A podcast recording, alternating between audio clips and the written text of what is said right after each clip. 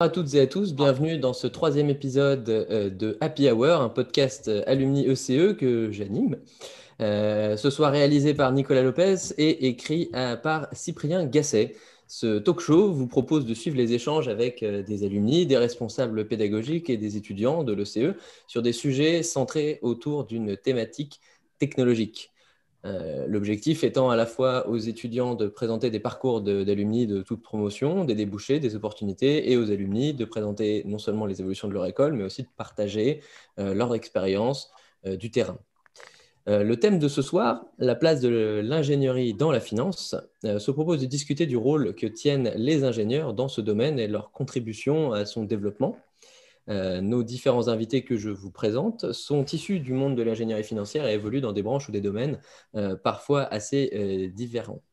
Ils participent ou participeront à l'évolution de leur domaine d'activité reconnu à l'OCE, notamment via la création de la majeure ingénierie financière en 2010 et des enseignements de finance dispensés à l'OCE depuis et également avant sous forme de mineurs ou d'options.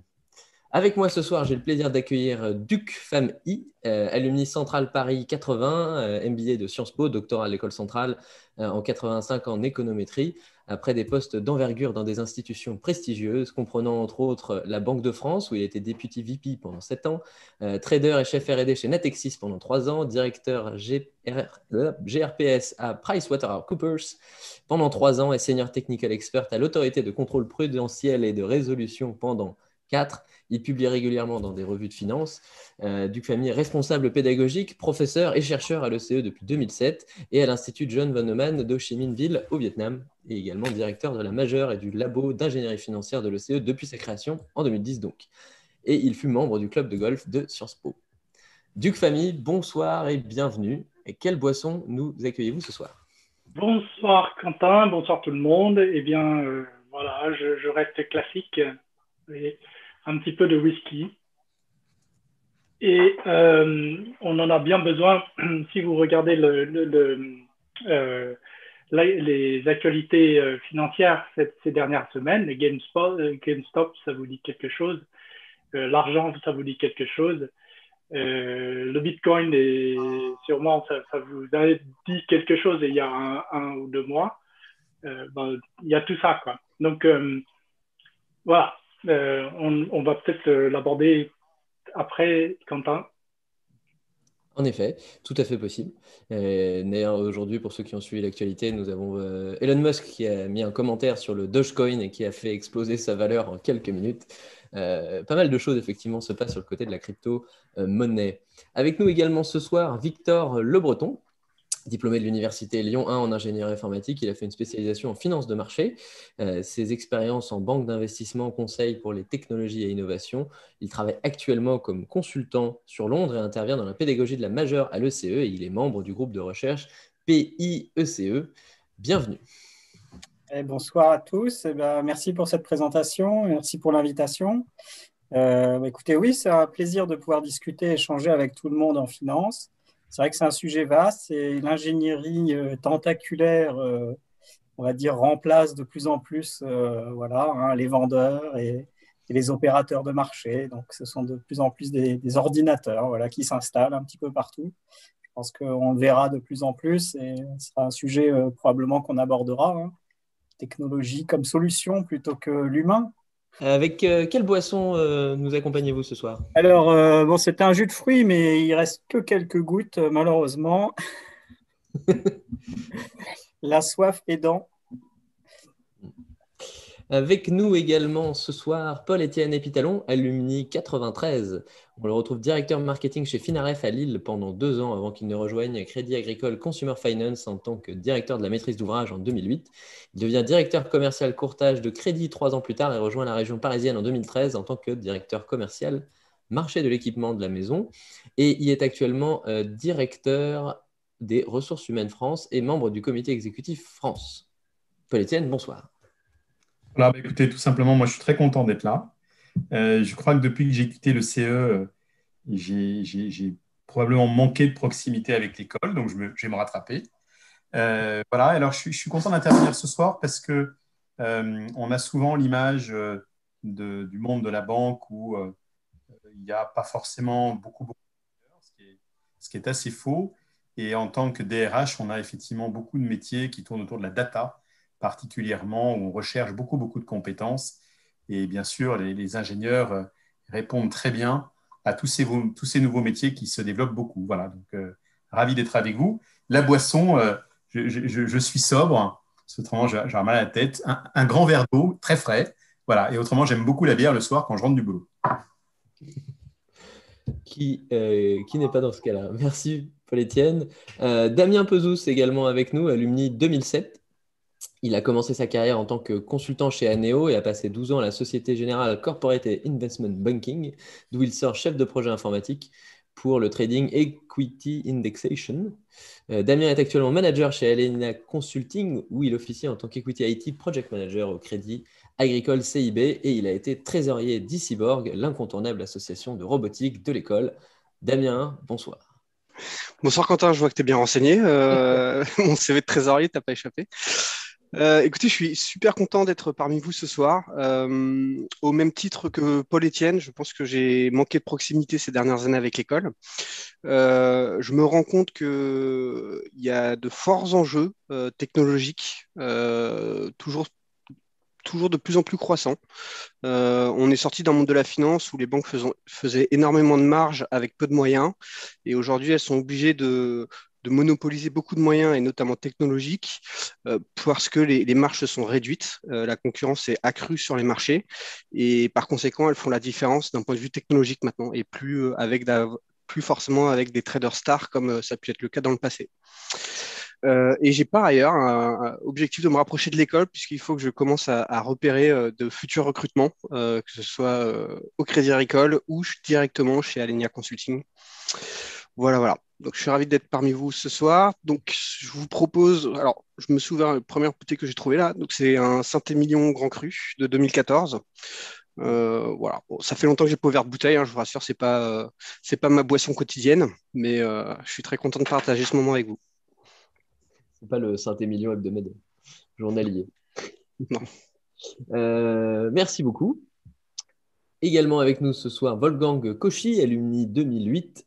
Euh, il débute en tant que développeur pour le front office euh, Equity Derivatives chez Crédit Agricole, devient High Frequency Trading Developer à New York, puis Community Quantitative Analyst décidément beaucoup de titres en anglais.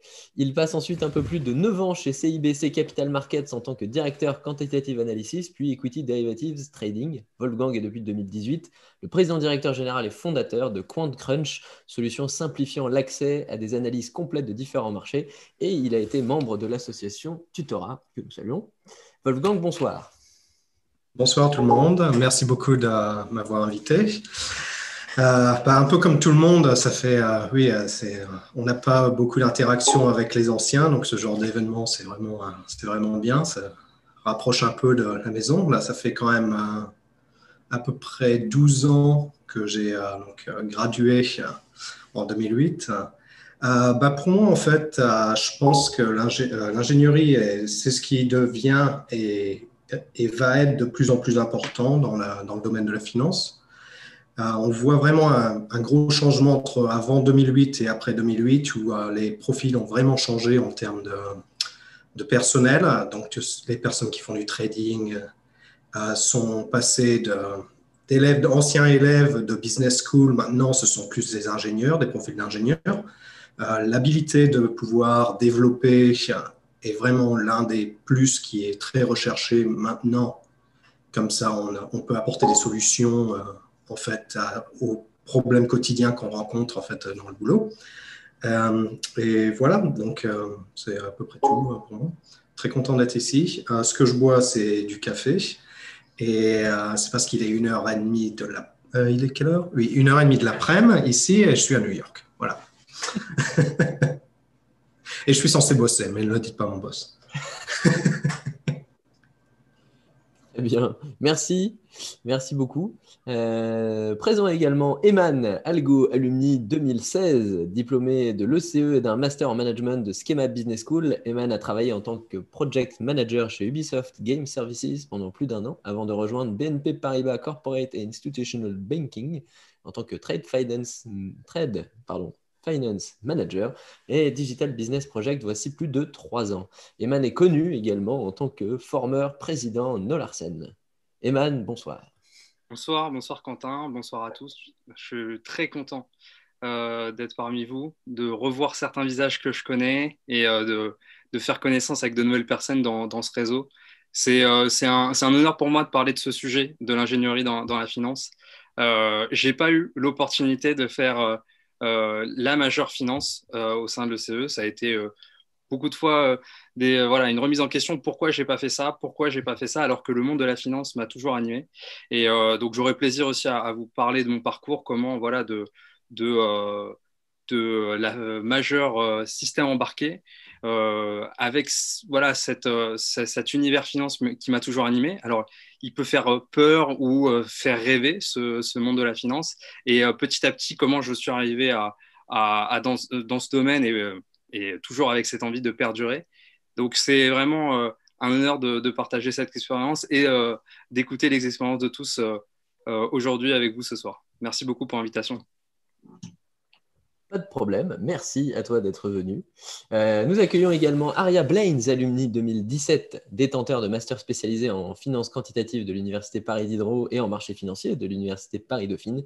Aria rejoint à la fois City et la City de Londres en tant qu'analyste après des stages chez HSBC et SGCIB. Il est actuellement Associate Solution Sales, toujours chez City. Il fut chef de projet GIS et reste très actif dans le réseau finance de l'école, notamment à Londres. Donc, euh, bienvenue, Aria. Salut Quentin, bonsoir tout le monde.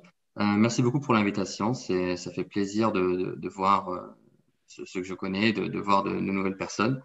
voilà, j'ai gardé un très bon, très bon souvenir de l'ECE, donc ravi de, de, partager d'anciens souvenirs et aussi, euh, si je peux, euh, voilà, j'ai commencé ma carrière assez récemment, mais si, voilà, par mes expériences, je peux déjà aider peut-être les, euh, les nouveaux, etc., c'est avec plaisir et voilà, de, de, raconter un peu comment je vois l'évolution du monde de la finance et le, rôle surtout de l'ingénieur sur, sur les marchés. Très bien. Et avec quelle boisson nous, nous, nous accueilles-tu Un whisky. Bien.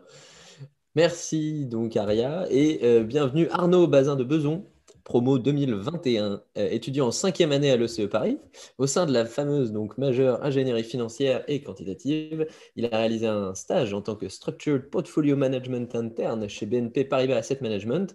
Selon LinkedIn, il cherche activement un stage de six mois en Asset Management ou CIB pour février 2021. L'appel est lancé. Arnaud est également membre de l'association ECE Finance et Escalade. Arnaud, bonsoir. Bonsoir Quentin, bonsoir à tous. Euh, c'est un honneur d'être euh, avec vous ce soir et donc de représenter les étudiants actuels euh, de l'ESE avec Alamanda et notamment ma promo donc 2021. Et effectivement, très beau tracé de, mon expérience jusqu'à maintenant ainsi que de ma recherche actuelle. Et voilà, donc je serais ravi de donner mon avis de encore fraîchement étudiant et bientôt sur le marché du travail. J'espère que mon avis sera intéressant. Je n'en doute pas. Et avec euh, quelle boisson nous accompagnes-tu ce soir? Pour ma part, ce sera un verre de chardonnay ce soir. Hmm. Très bien, merci à toi. Et enfin, nous accueillons Alamanda Rollet, promo 2022, étudiante en quatrième année à l'ECE Paris au sein de la majeure ingénierie financière et quantitative. Alamanda, bonsoir et bienvenue. Bonsoir, merci. Bah, ravi d'être avec vous ce soir euh, et avec Arnaud que je connais déjà. Et euh, j'ai hâte de pouvoir euh, échanger sur la finance et avec d'anciens élèves alumni de l'ECE. Eh bien, très bien. que bois-tu ce soir? Un petit verre, enfin grand verre de sauterne, voilà. Eh bien, tout le monde, tout le monde est bien accompagné. Pour ma part, je suis sur un verre de sirop de pêche, euh, puisque je continue à faire semblant, euh, avec un, dans un verre Movit. Et je tiens à saluer euh, nos chers amis du SDI Movit de ma promotion. Euh, bonsoir également, malheureusement, qui n'a pas pu se joindre avec nous, mais euh, nous le remercions quand même d'avoir tenté. Euh, Xavier, Garcia, Xavier Garcia, pardon, promotion 95, qui est expert en plusieurs choses, notamment en placement de crypto-monnaies, qui n'a pas pu se joindre à, nous ce soir, malheureusement, pour des problèmes indépendants de sa volonté, mais nous le remercions quand même d'avoir répondu à la positive à nos sollicitations dans un premier temps. Voilà, les présentations sont faites. Attaquons donc euh, le sujet du soir, la place de euh, l'ingénierie dans la finance. Et euh, nous commençons par le commencement, notamment avec ce, que nous ce que nous avions évoqué au début, le rappel historique, notamment le fait qu'effectivement les enseignements de, finance au sein de l'OCE ont, commencé en tant qu'option d'approfondissement, sont ensuite devenus une mineure pour finalement devenir une majeure à part entière à partir de 2010. Et du coup, nous accueillons la meilleure personne pour en parler ce soir du CFAMI, notamment sur l'articulation et l'évolution de ces différents enseignements à euh, le passage de mineur à majeur, euh, les différentes euh, manières dont la, majeure a, su s'adapter aux, différentes évolutions du marché. Vaste sujet donc que je, confie aux, mains expertes de Duc Famille. Merci. quand je suis arrivé à, à l'ECE euh, c'était euh, pour donner d'abord des cours en, vacataire en 2003. Pascal et, Nelly euh, m'avaient recruté et puis ensuite j'ai commencé en, 2007. À ce moment-là, l'ingénierie financière venait de, franchir un, pas important. Et pour ceux qui voulaient travailler sur les produits intéressants dans les salles de marché, les produits dérivés, c'était il fallait absolument faire le, master El Karoui. Bon, donc il y avait bon, bien sûr euh, Polytechnique et Centrale qui euh, des, une option en, finance. Euh, sinon, pour renseigner les après eux, il n'y avait pas grand chose. Donc, donc l'option dans ces années-là, peut-être que Wolfgang s'en souvient. En tout cas, j'ai son rapport de TP encore dans ma cave euh, des, calculs sur les lois log normales et, des choses comme ça. Mais euh, j'étais arrivé ensuite, comme, je suis resté à la, commission bancaire, bon, maintenant qui s'appelle euh, l'autorité de contrôle prudentiel et de résolution, la CPR, j'amenais quelque chose qui renouvelait ce, marché de, de, la main-d'œuvre qui était devenu un, marché de gens qui calculaient avec des formules de Black-Scholes et, autre chose, euh, essentiellement des produits dérivés. Et, ce que j'apportais, c'était un changement vers euh, la, modélisation du risque. Parce que mm, à, la commission bancaire, mon, métier, c'était d'écrire euh, BAL 2 et, la transition vers BAL 3, donc la réglementation du risque. Donc, la modélisation des risques et le management des risques quantitatifs risque de crédit, risque opérationnel, et maintenant, bien sûr, risque de marché, mais risque de liquidité, ça, ça, devenait un, métier nouveau. Alors ça, ça a duré pendant quelques années, jusqu'en euh, à peu près 2015-16, où j'avais vu quelques frémissements euh, des, nouvelles technologies. Et, là, changement à nouveau. Dans le programme, j'ai laissé tomber Java euh, et, les bases de données. Et, donc, j'ai fait embarquer dès 2015-16 des enseignements en intelligence artificielle avec l'intervenant qui, est resté jusqu'à aujourd'hui, Jean-Sylvain Boige. Euh, et déjà, à ce moment-là, la blockchain. Euh, et on avait acheté dans les années qui suivent peut-être un ou deux. Et à ce moment-là, heureusement, ça n'avait coûté que 840 euros, je me souviens. On a acheté un, Bitcoin 840 euros. Et euh, c'était Guillaume Evra, mon, élève, qui, est aujourd'hui intervenant, enseignant dans, dans, la majeure. Euh, et, le tournant été pris vers pour les, les, fintech, la blockchain et l'intelligence artificielle en 2015. Et depuis l'année dernière, juste avant le Covid, et le, Covid renforce aussi le, choix qui, a été pris, euh, j'ai fait le choix de revenir vers un, aspect un petit peu plus moral que la salle de marché, le, loup de Wall Street, et, etc. Et c'était vers euh, l'économie circulaire. Parce qu'il est clair que, bon, hum, hum, avant la Covid, les, la raison était que les banques annonçaient quand même des licenciements massifs. HSBC hein, euh, et, BNP, euh, tout ça ça a annoncé joyeusement dans les 50 000, 2 ou 300 000 pour la HSBC dans les, dans les 10 ans de, de, destruction d'emplois de, de, de, moins. Donc, orientation, je sentais déjà vers une autre économie qui s'appuie sur différents outils. Euh, je, j'esquisse un petit peu, mais bon, bien sûr, à l'heure d'aujourd'hui, on continue à enseigner la mise en œuvre de la blockchain, les utilisations de l'intelligence artificielle, du machine learning, des algorithmes euh, de, machine learning, de deep learning, etc. Mais euh, aussi, en, macroéconomie, j'ai réintroduit autour de la macroéconomie des, choses comme le calcul des, euh, variations, euh, le calcul hamiltonien, euh, voire peut-être l'année prochaine une esquisse vers le calcul quantique avec les ordinateurs quantiques. Donc, je, reviendrai là-dessus sur des, des, raisons profondes, mais on n'a pas pu pousser ces enseignements cette année aussi loin qu'on voulait à cause de la Covid et qui, nous a contraints à faire à, l'école des, des, compromis pour des enseignements à, distance.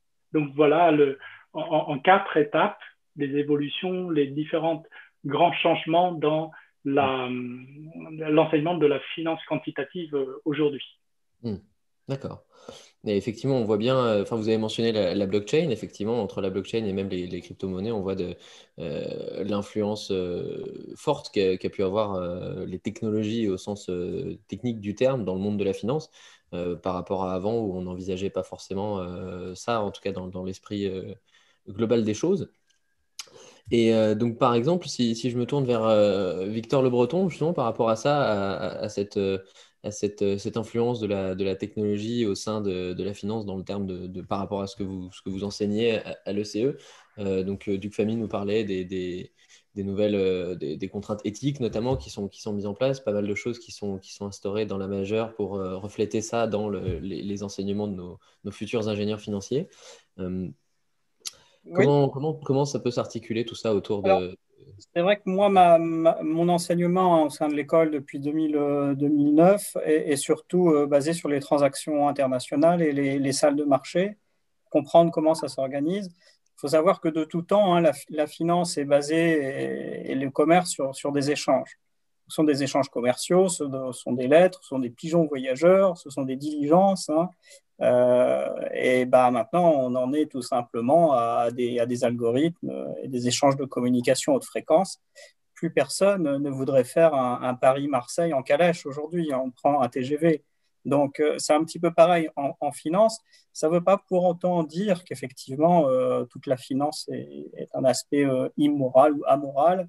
Et au contraire, hein, il y, a des transactions qui fonctionnent, ce sont des transactions de crédit, des transactions, euh, et tout ça maintenant est informatisé. Donc, bien évidemment, euh, on est passé depuis euh, maintenant une bonne quinzaine d'années à l'ère du tout digital, entre guillemets.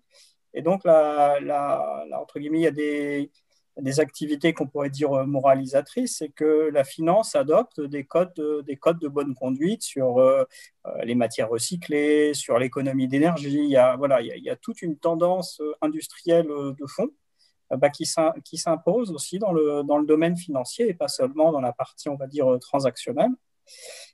ça, ce sont des thématiques un petit peu de structurelles, mais on a aussi des thématiques plus, plus morales à savoir une économie qui financerait alors, euh, ce qu'on appelle les green bonds, hein, une économie verte ou une économie sociale, et une économie qui serait basée sur, sur un impact sociétal pour améliorer la, vie des gens, qu'on appelle souvent voilà, l'ESG, hein, euh, avec euh, des principes d'écologie, de gouvernance et, de société qui sont mis en avant.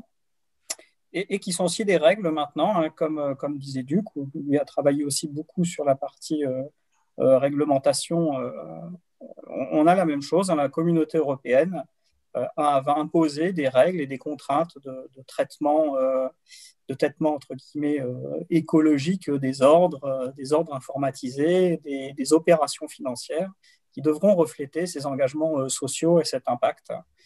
donc on est, on est de plus en plus entre guillemets contraints, alors contraints choisis hein, finalement, c'est des contraintes choisies, puisque vous préférez euh, financer une société euh, qui ne sera pas pollueuse qu'une société qui va faire beaucoup de pollution. Donc finalement, ce sont des, incentives, voilà, des, des, motivations assez fortes pour améliorer, et ça passe par, un, par des contrats financiers. Un exemple tout simple, sur du front office, eh bien, on nous demande de pouvoir identifier avec un, un, petit drapeau sur les transactions. Est-ce qu'elle est éligible à du green business ou pas? Et si elle est éligible à du green business, euh, cette transaction ou un, titre de crédit, par exemple, euh, eh bien, il, va dans une sorte de portefeuille vertueux et ça, améliore la note de l'entreprise et, la note de la banque, bien évidemment, euh, sur, sur sa gestion de ce type d'activité. Donc, donc oui, il y a la finance, le, high frequency trading, euh, voilà, les, des, gens qui arrivent à trouver des arbitrages, des situations de, profit, euh, mais il y a aussi une bonne partie de, l'économie, hein, au moins 80 à 85 qui fonctionne grâce à des opérations euh, tout à fait conformes et non spéculatives, on va dire, mais simplement bah, pour, rendre un service. Et on aimerait que ce service soit vertueux et passe par, ces notions de, de green bonds, de SG et et d'économie entre guillemets euh, sociale et circulaire pour améliorer la qualité de, vie de tout le monde. Hein. Ça, ce sont des choses qu'on voit de plus en plus et qui apparaissent dans les transactions électroniques, qui ne sont pas juste euh, de, l'engagement commercial et marketing. D'accord. Euh, donc là, vous parlez de, alors on a, parlé déjà un petit peu de la décentralisation, notamment de la finance. Là, on parle de, cette image, notamment que ce soit par rapport à des actions vertes ou, autres. Est-ce que vous pensez que ces changements dans le monde de la finance sont apportés par la, technologie qui le permet, donc le fait de pouvoir surveiller où est-ce qu'on place son argent, ou la décentralisation de, l'économie qui, a été notamment euh, possible avec la crypto-monnaie et blockchain, etc. Est-ce que tout ça, ce sont des choses qui sont apportées par la technologie et, que la finance euh, utilise, ou est-ce que c'est des choses que souhaitait la, finance et qui a été permis par la technologie dans, ce sens-là? Est-ce que, par exemple, euh, Paul Etienne a un, avis là-dessus? En fait, au Crédit Agricole, pour répondre à, ta question, je pense que c'est plutôt un choix de, de, de, gouvernance et, et, des choix stratégiques plus que des choix d'outils, en fait. Hein.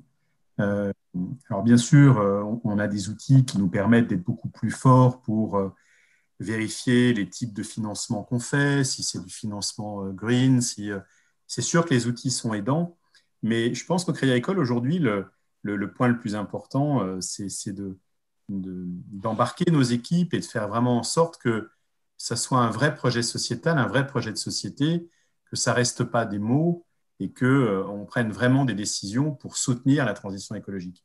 Donc, euh, bien sûr, la, digitalisation, les outils sont très importants. Et on les a euh, progressivement et ils progressent beaucoup, ces outils. Mais ce qui va encore plus progresser, c'est nos têtes, c'est notre culture, c'est notre envie de, de, vraiment avoir un acte très, très engagé. Hein. Donc, euh, il n'y a pas que les outils. Hmm.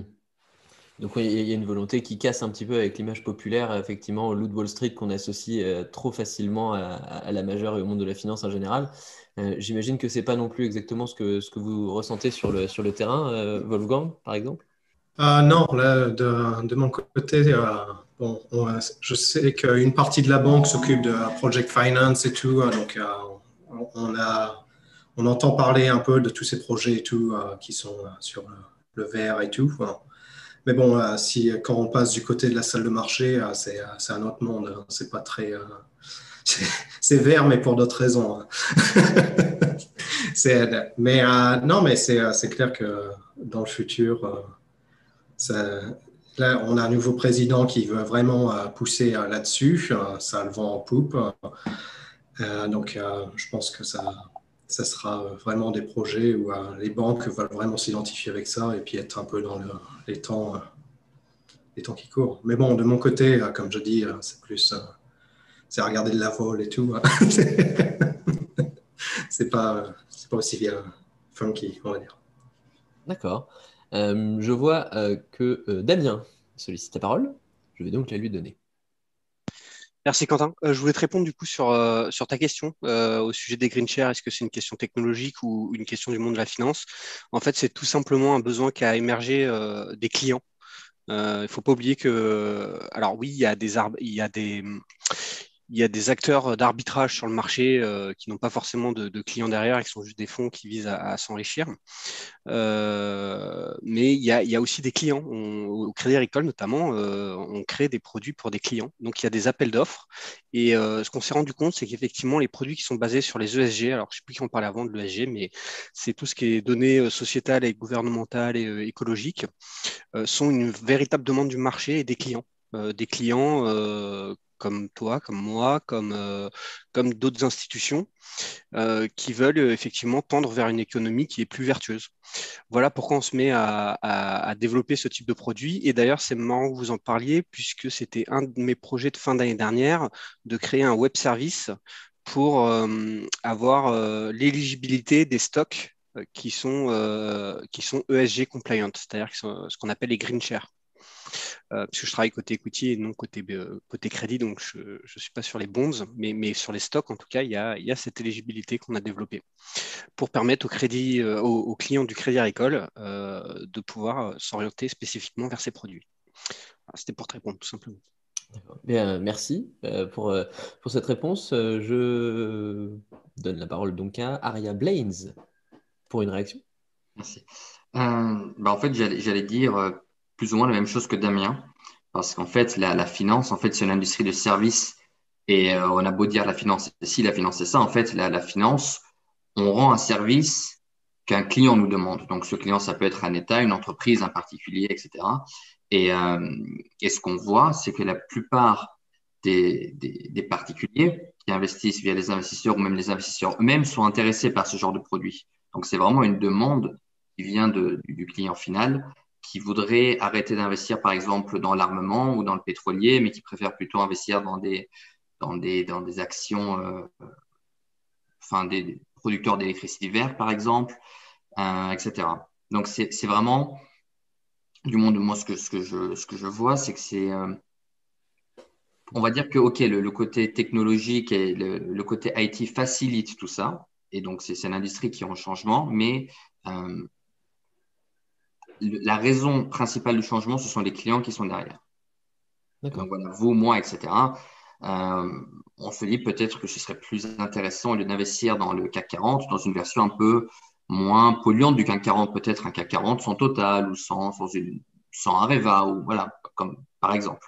C'est aussi notre génération qui commence à investir, qui commence à se dire euh, voilà, je préfère avoir un monde un peu différent pour mes enfants et qui commencent à s'intéresser un peu plus à ce genre de choses.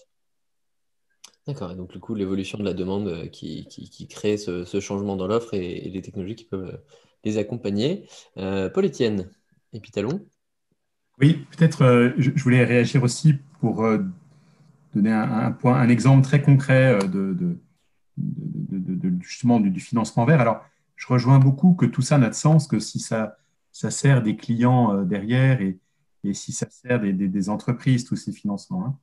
Euh, un, exemple, on, a des réflexions actuellement avec des, grands partenaires. Il y a, une, partie de l'activité du Crédit où euh, on, fait le financement sur les points de vente, hein, des formules de trois fois sans frais, dix fois sans frais ou, même à, crédit pour, des voitures.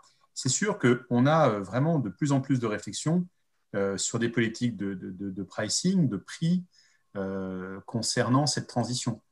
Et euh, on a par exemple des outils qui modélisent, euh, avec des modèles mathématiques, hein, qui modélisent justement quelle serait la typologie de la clientèle qui serait intéressée pour avoir des financements verts et quels seraient les taux des TAEG, les taux clients qu'on pourrait effectivement bonifier si le financement qui est au bout, si le prêt qui est au bout répond à des critères écologiques qui ferait qu'on soit un acteur qui finance vraiment cette transition. En fait, il y a des exemples très simples hein, qui permettent euh, de, pouvoir euh, donner la preuve, en fait, de notre volonté d'accompagner à travers le financement euh, cette transition énergétique.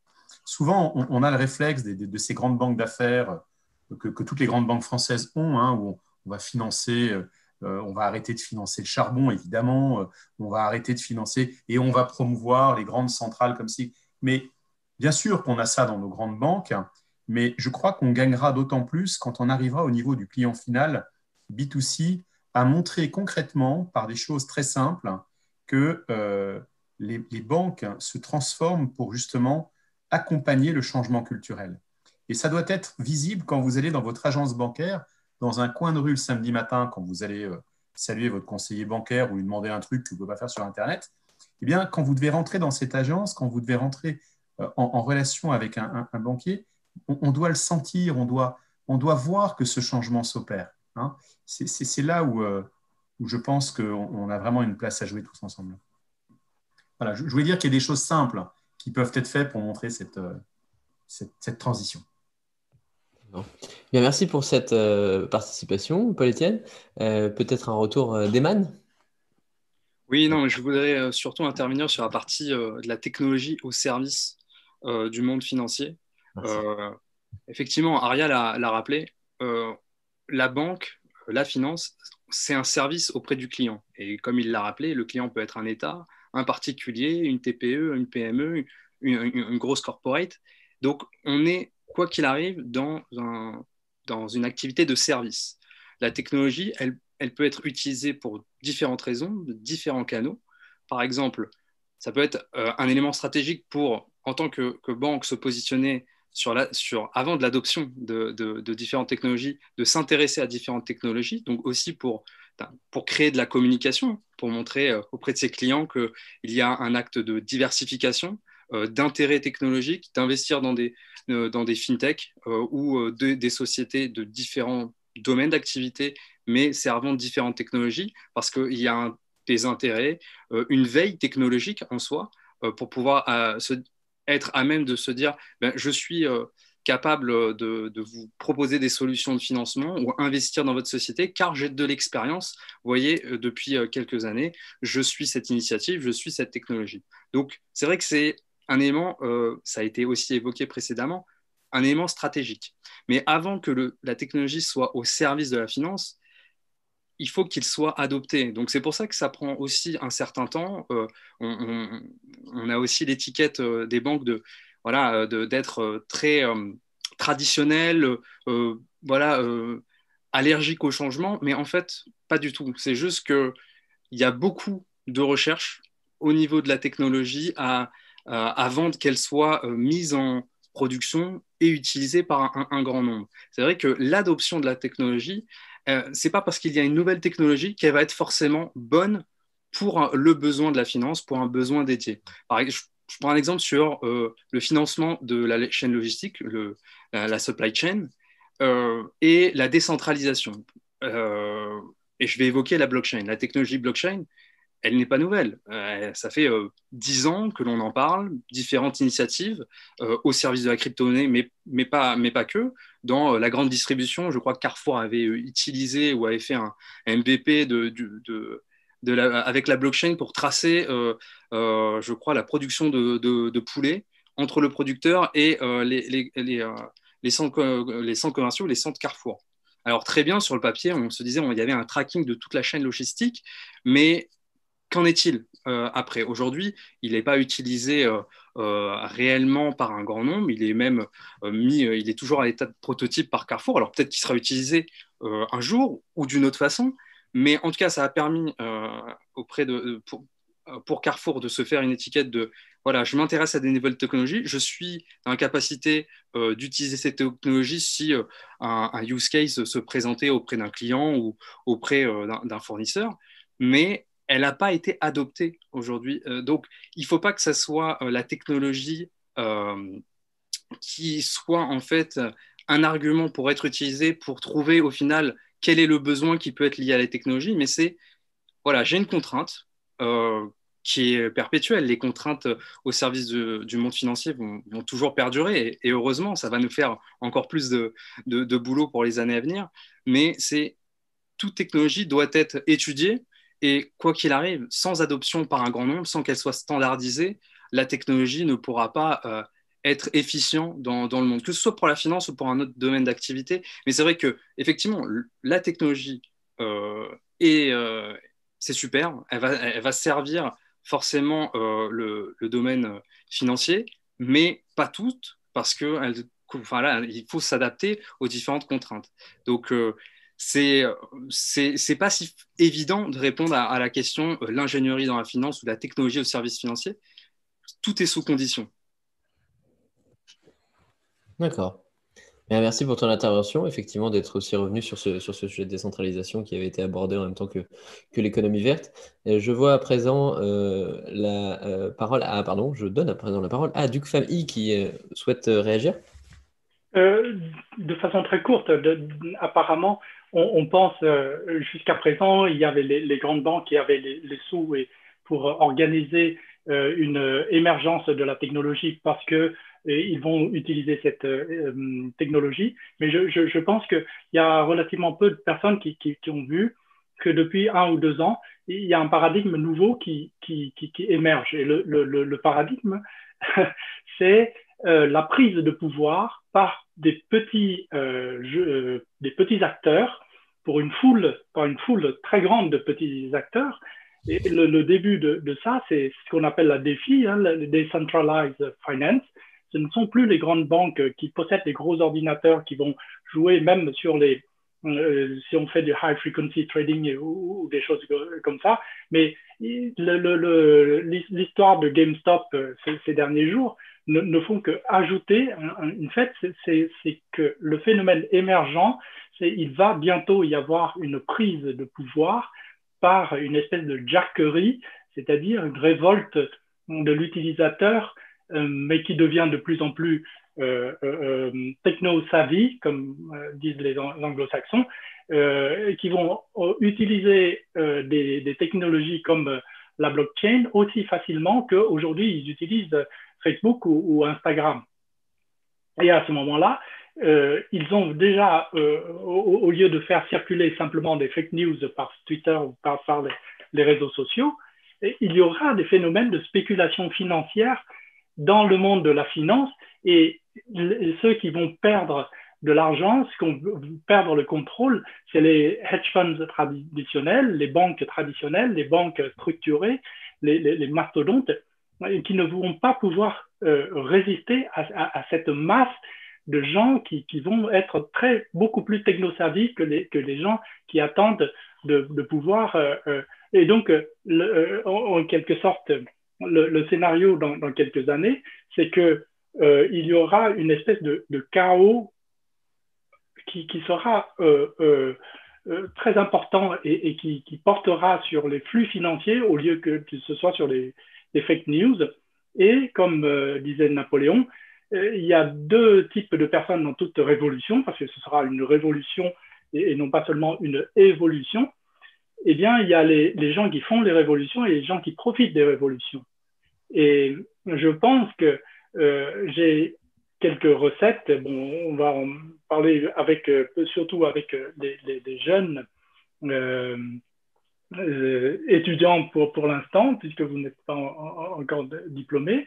Mais ce que je vous fais, je vous ai mis au, programme des choses, des, des, mathématiques qui sont, semblaient euh, assez exotique et je suis sûr que dans les autres écoles, ils regarderont ça, ils ont regardé ça avec euh, des, grands yeux, le calcul de variation, le calcul, euh, non pas seulement le calcul stochastique comme il y a quelques années, mais des, choses qui vous permettront de dégager et de, faire des simulations qui permettent de comprendre des situations chaotiques. Parce que le monde de, la finance demain, ce ne sera pas les grandes banques, ce sera les GAFA, mais ce ne seront pas seulement que les GAFA. Euh, il, y aura des, espèces de, de, de, magma, de coalition de petits porteurs, de petits joueurs qui vont s'agglutiner et, il y a des phénomènes extrêmement transitoires mais extrêmement violents qui vont euh, jouer là-dedans. Et comment, quelle espèce de mathématiques permettrait de modéliser ça, de, comprendre ça et de, voir ça? Eh bien, c'est une espèce de mathématique que aujourd'hui on n'enseigne pas encore dans des curricula euh, classiques. D'accord. Est-ce que, bah, du, coup, j'en profite pour me tourner vers, vers nos étudiants, euh, à l'Amanda et, et Arnaud, est-ce que euh, c'est quelque chose qui, euh, par rapport à cette analyse, c'est quelque chose que, que, vous êtes en mesure d'anticiper aussi, la montée des petits acteurs, le, chaos des, grands acteurs du monde de la finance ou de, de l'économie de demain? Est-ce que c'est quelque chose qui, qui, qui, prend, euh, qui, prend, qui, peut apparaître concret pour vous? Bah, Moi, je parle par rapport à mon point de vue, du coup, de, pour l'instant, novice en tout cas dans, dans l'industrie. on voit maintenant que bah, comme, euh, comme Duke Family l'énonçait par rapport à GameStop, mais on l'a vu aussi par rapport à Signal, par exemple, euh, on voit aujourd'hui que euh, quand, Trump, par exemple, avait Twitter, ou aujourd'hui c'est surtout Elon Musk, ils ont finalement un pouvoir, peut-être pas eux-mêmes, mais en tout cas un pouvoir de mobiliser les, les, foules, on va dire. Et ce sont, je pense, des personnes qu'on n'imaginait pas, notamment dans le cas de GameStop. on n'imaginait pas qu'il y ait autant de personnes qui puissent finalement bah, est-ce qu'on pourrait parler quasiment de manipulation de marché dans le sens où voilà, euh, on, galvanise les foules pour que euh, elles aillent en un seul sens? Et finalement voilà, c'est la question aujourd'hui. Est-ce que des personnes comme par exemple Elon Musk euh, ont un pouvoir de manipulation de marché qui rend du coup la finance beaucoup moins prévisible, d'une part pour les techniques de, pricing actuelles, mais aussi pour des grosses entités qu'on pensait quasiment incassables comme par exemple les hedge funds? Et donc voilà, aujourd'hui je pense qu'on a une une résurgence de, personnes que finalement on n'imaginait pas, c'est-à-dire l'investisseur lambda qui reste dans sa chambre et qui va investir des petites sommes. Et je pense que de plus en plus, il faut prendre en compte ces personnes-là et qu'ils auront un poids de plus en plus important euh, dans l'avenir. Et euh, personnellement, pour rejoindre Arnaud, donc je suis d'accord avec lui. Et euh, je pense que tous les... Enfin, j'ai pas assez de recul à mon stade pour, pour vraiment voir ce changement. Mais en effet, on voit que Elon Musk, il a, il a un poids et il arrive à avoir euh, un poids assez important euh, dans le marché financier face à, des, euh, des instances, à des, pays en fait. Une influence de plus en plus grande de différentes personnes qu'on ne s'imaginait pas forcément avoir une influence dans ce domaine. je prends une dernière réaction d'Eman avant de passer au sujet suivant.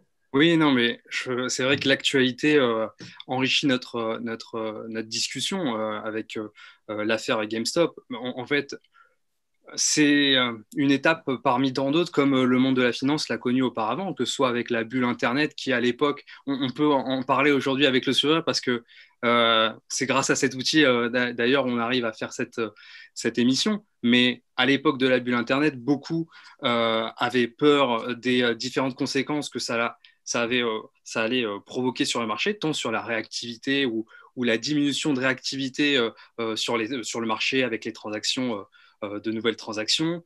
Mais voilà, c'est une étape parmi tant d'autres. Aujourd'hui, effectivement, le relais d'informations, qu'elles soient vraies ou fausses, ou moyennement vraies ou moyennement fausses, via des canaux de communication très rapides et avec beaucoup de volume, et donc l'adoption de, ces, réseaux par un grand nombre, ce n'est qu'une étape parmi euh, un, autre phénomène, un autre événement que l'on va avoir euh, euh, dans, les, dans les mois ou dans les années à venir. Tout ça pour dire, c'est de la veille technologique qui doit être perpétuelle. c'est un phénomène, comme l'a évoqué Arnaud, l'affaire Signal, l'affaire GameStop. Ce sont des événements qui vont se produire dans les prochains jours, dans les prochains mois, qui vont se renouveler. Et donc, le monde de la finance doit s'attendre à ça, s'y attend déjà, et donc va avoir une réactivité par rapport à ça. Alors soit ça peut être via l'adoption de différentes technologies, pourquoi pas euh, les, technologies de RPA, de, voilà, de robotisation, euh, de veille de ces, euh, de, ces informations. Alors pareil, on peut, il y a beaucoup de technologies, ou beaucoup, au-delà de parler de technologies, de processus déjà actuels, de technologies ou d'autres processus voilà, déjà actuels qui sont sur le marché, qui sont adoptés par les, les, les grandes institutions, qui peuvent faire l'affaire pour gérer voilà, modérer euh, ces mises euh, d'informations, euh, la vérification rapide voilà, de la véracité de ces, de ces, de ces rumeurs ou informations. Mais ce n'est qu'une étape. Et en fait, le, but aussi de, de, toute industrie, finance ou autre domaine d'activité, c'est d'être en avance ou ne pas avoir un grand retard par rapport à des événements comme l'actualité nous montre. Donc c'est quelque chose qui peut nous surprendre, mais en tout cas qui alimente notre sujet aujourd'hui. Mais demain, on aura encore un, autre sujet, euh, soit via un, autre canal, ou soit euh, via vraiment une nouvelle technologie qui va émerger. Mais l'idée est toujours d'être dans l'anticipation, dans la veille de, des différents scénarios, événements qui peuvent se provoquer avec euh, le bon usage ou l'usage malicieux de cet ensemble. Très bien, merci, merci Eman. Alors, euh, petite euh, précision pour ceux qui, n'étaient pas au courant, parce que je, vois que je n'ai pas forcément fait euh, le rapprochement. Euh, on évoque euh, Elon Musk parce que très récemment, il a publié un tweet sur une crypto-monnaie qui s'appelle Dogecoin, qui a fait plus 50% de valeur et qui a explosé. Et donc, du coup, on parlait de cette influence-là dans le sens où un simple, enfin, une série de tweets de, de- de quelqu'un qui a une influence, a, pas forcément dans le marché, a pu faire exploser une valeur, une valeur monétaire concrète. Voilà pour Elon Musk. On parlait aussi. Très court. je crois qu'on prononce Doggy Coin. Et c'est par, par, euh, dérision, parce que dog, euh, chien, et i comme électronique, et Doggy Coin. D'accord. Doggy. Ah, d'accord, je, euh, d'accord. Coin, euh, faire attention à pas dire Donkey Kong, mais oui, Doggy Coin. Et par rapport euh, à l'affaire GameStop qui a été aussi mentionnée, il se trouve qu'il y a eu un grand fait d'actualité sur ce géant de, la distribution de jeux vidéo américain. Je ne maîtrise pas tous les détails, mais puisque je laisse la parole à Aria, et qu'il n'hésite pas à revenir dessus. Euh, le débat, parce que j'avais annoncé qu'on changerait de sujet, mais le débat a l'air assez vivant, donc euh, on va plutôt continuer là-dessus, quitte à revenir sur le sujet ensuite. Et donc, du coup, j'aimerais euh, laisser la, parole maintenant à, à. Bon, je, je vais faire assez, vite sur, ce sujet pour, pas, qu'on puisse passer au topic suivant. Mais justement, je voulais euh, revenir un peu à ce sujet de Reddit, GameStop, Wall Street Bets, enfin, ce, ce dont tout le monde parle en ce moment. Alors déjà, c'est surprenant parce que quand on est en, front office, donc on a accès à un terminal Bloomberg sur lequel euh, nous, les différents acteurs de la finance, on, a accès aux informations, aux prix, on se parle, etc. Et la plupart euh, des actualités en ce moment, quand on regarde le top des actualités, c'est vraiment Reddit. Les gens de Reddit ont acheté de l'argent, ont acheté tel stock, etc. Alors tout le monde en parle en ce moment. Alors, mais c'est juste mon impression à titre personnel. Ça va repartir aussi vite que c'est venu. Parce que, euh, donc, c'est sûr que c'est un, un, une action aux États-Unis qui a grimpé de manière colossale, mais il faut voir que c'est une toute petite action et que le reste du marché n'a pas bougé. Et alors, c'est et pareil pour le Dogecoin. Disons que ça a fait, je crois, 50 ou 100% d'une journée, mais disons que c'est tellement petit que si euh, toi, demain, Quentin, tu mets toutes tes économies dedans, tu fais plus 50% sur le stock. Tu vois, tu, à toi tout seul, tu vas faire monter tellement l'action qu'il n'y aura plus personne de l'autre côté pour vendre. Donc, c'est des mouvements un peu marginaux. Je ne dis pas que dans le futur, il n'y en aura plus ou quoi, mais il faut juste remettre ça dans le contexte. C'est sûr que quand le marché en soi fait 1%, 1 dans la journée et qu'il y a une action qui fait plus 50, tout le monde en parle. Mais pour remettre les choses dans le contexte, c'est une petite poche de capital qui a fait bouger le marché. D'ailleurs, ce qui s'est passé, on est même, enfin, Janet Yellen en parlait euh, aujourd'hui, je crois. Une investigation sera faite. Pour l'instant, on n'est même pas sûr que ce soit, que ça puisse se refaire. Est-ce que, donc, je disais qu'il y avait un, un, un, une loi aux États-Unis qui permet à Reddit de ne pas avoir de sanctions, mais est-ce que, au final, le fait que tout le monde dise, les gars, on va acheter ça, est-ce que c'est, est-ce que c'est aussi euh, correct du point de vue du marché. Donc, euh, d'un côté, l'avantage de la technologie dans les marchés financiers, c'est que ce genre de choses a été contrôlé et réduit par rapport aux années folles 2000, 2008, etc. Mais on voit que ça continue encore aujourd'hui. Donc, peut-être que l'avancement de la technologie pourra euh, corriger ce genre de, de, de problème qu'il y a dans le marché. Donc, pour, pour revenir à la technologie. Et le deuxième point, c'était juste pour dire, euh, parce que je vois beaucoup de médias en parler, de médias non spécialisés dans la finance qui racontent vraiment des, trucs euh, délirants. Donc, je ne veux pas m'attarder dessus, mais c'était juste pour dire que c'est vraiment un, un, une toute petite partie, un tout petit événement de la finance. Et euh, la, finance voilà, se résume pas au tweet d'Elon Musk, au tweet de Trump. Euh, même, même, si, même si les tweets de Trump ont vraiment influencé les, les hedge funds et les gros institutionnels. Ça, ça c'est vrai. Donc voilà, c'était. Bien, merci pour cette euh, précision. Euh, je vois euh, qu'Arnaud demande la parole. je vais la lui donner, suivi de Wolfgang. Et ensuite, il y a une question qui a été posée sur le chat sur lequel nous reviendrons après ces deux interventions. Donc très rapidement pour après passer à un autre sujet, je reviens par rapport au-dessus du coup la technologie et l'ingénierie en général dans la finance. Est-ce que avec tous ces mouvements qui sont très très soudains des cours des bourses aujourd'hui, est-ce qu'on ne pourrait pas imaginer une technologie qui, par exemple, pourrait monitorer Twitter ou ce genre de, ou ce genre de, site internet pour prévoir des cours et finalement, en plus, encore plus par exemple dans, les crypto-monnaies, est-ce qu'il n'y aurait pas, je ne sais pas, demain, imaginons une technologie qui pourrait voilà, savoir que telle ou telle personne très très influenceuse aurait tweeté il y a 15 secondes et mettre des, des, dizaines de millions de, dollars ou d'euros euh, sur une monnaie et du coup se faire des, se faire des, pics euh, de, gains en, quelques secondes. Est-ce qu'on ne pourrait pas avoir carrément des, un peu à la manière des hedge funds, des technologies qui seraient spécialisées là-dedans, dans des, euh, gains de bénéfices extrêmement courts? Donc voilà, peut-être que je pense qu'il y a un segment euh, potentiel à jouer là-dedans. et effectivement, c'est plus ma génération, en tout cas même celle d'après, qui, le verrait. Peut-être que la technologie irait à ce point-là. J'ai l'impression que c'est déjà fait. Enfin, pardon, j'ai coupé la parole comme ça. Je voulais dire que j'ai l'impression que c'est déjà fait, que ce soit par les hedge funds et même par les particuliers. Je me rappelle dans, dans, mon année, et Duc pourra le confirmer, on avait euh, un, projet donc, de TPE et un de nos camarades, euh, justement, euh, faisait du scrapping de, de, tweets pour voir si, les, si tel ou tel mot-clé pouvait marcher. Et même sur, je sais que sur Reddit, c'est aussi fait en ce moment, qu'il y a pas mal de fonds qui ont des algos qui se baladent sur Reddit toute la journée et euh, si euh, GameStop est dit plus de 30 fois, bon, ils vont, ils vont changer leur position sur ce stock. Donc c'est déjà fait et largement fait. Wolfgang. Donc euh, je suis assez d'accord avec tout ce qui s'est dit. je voulais juste rajouter, c'est mon point de vue sur, sur la chose.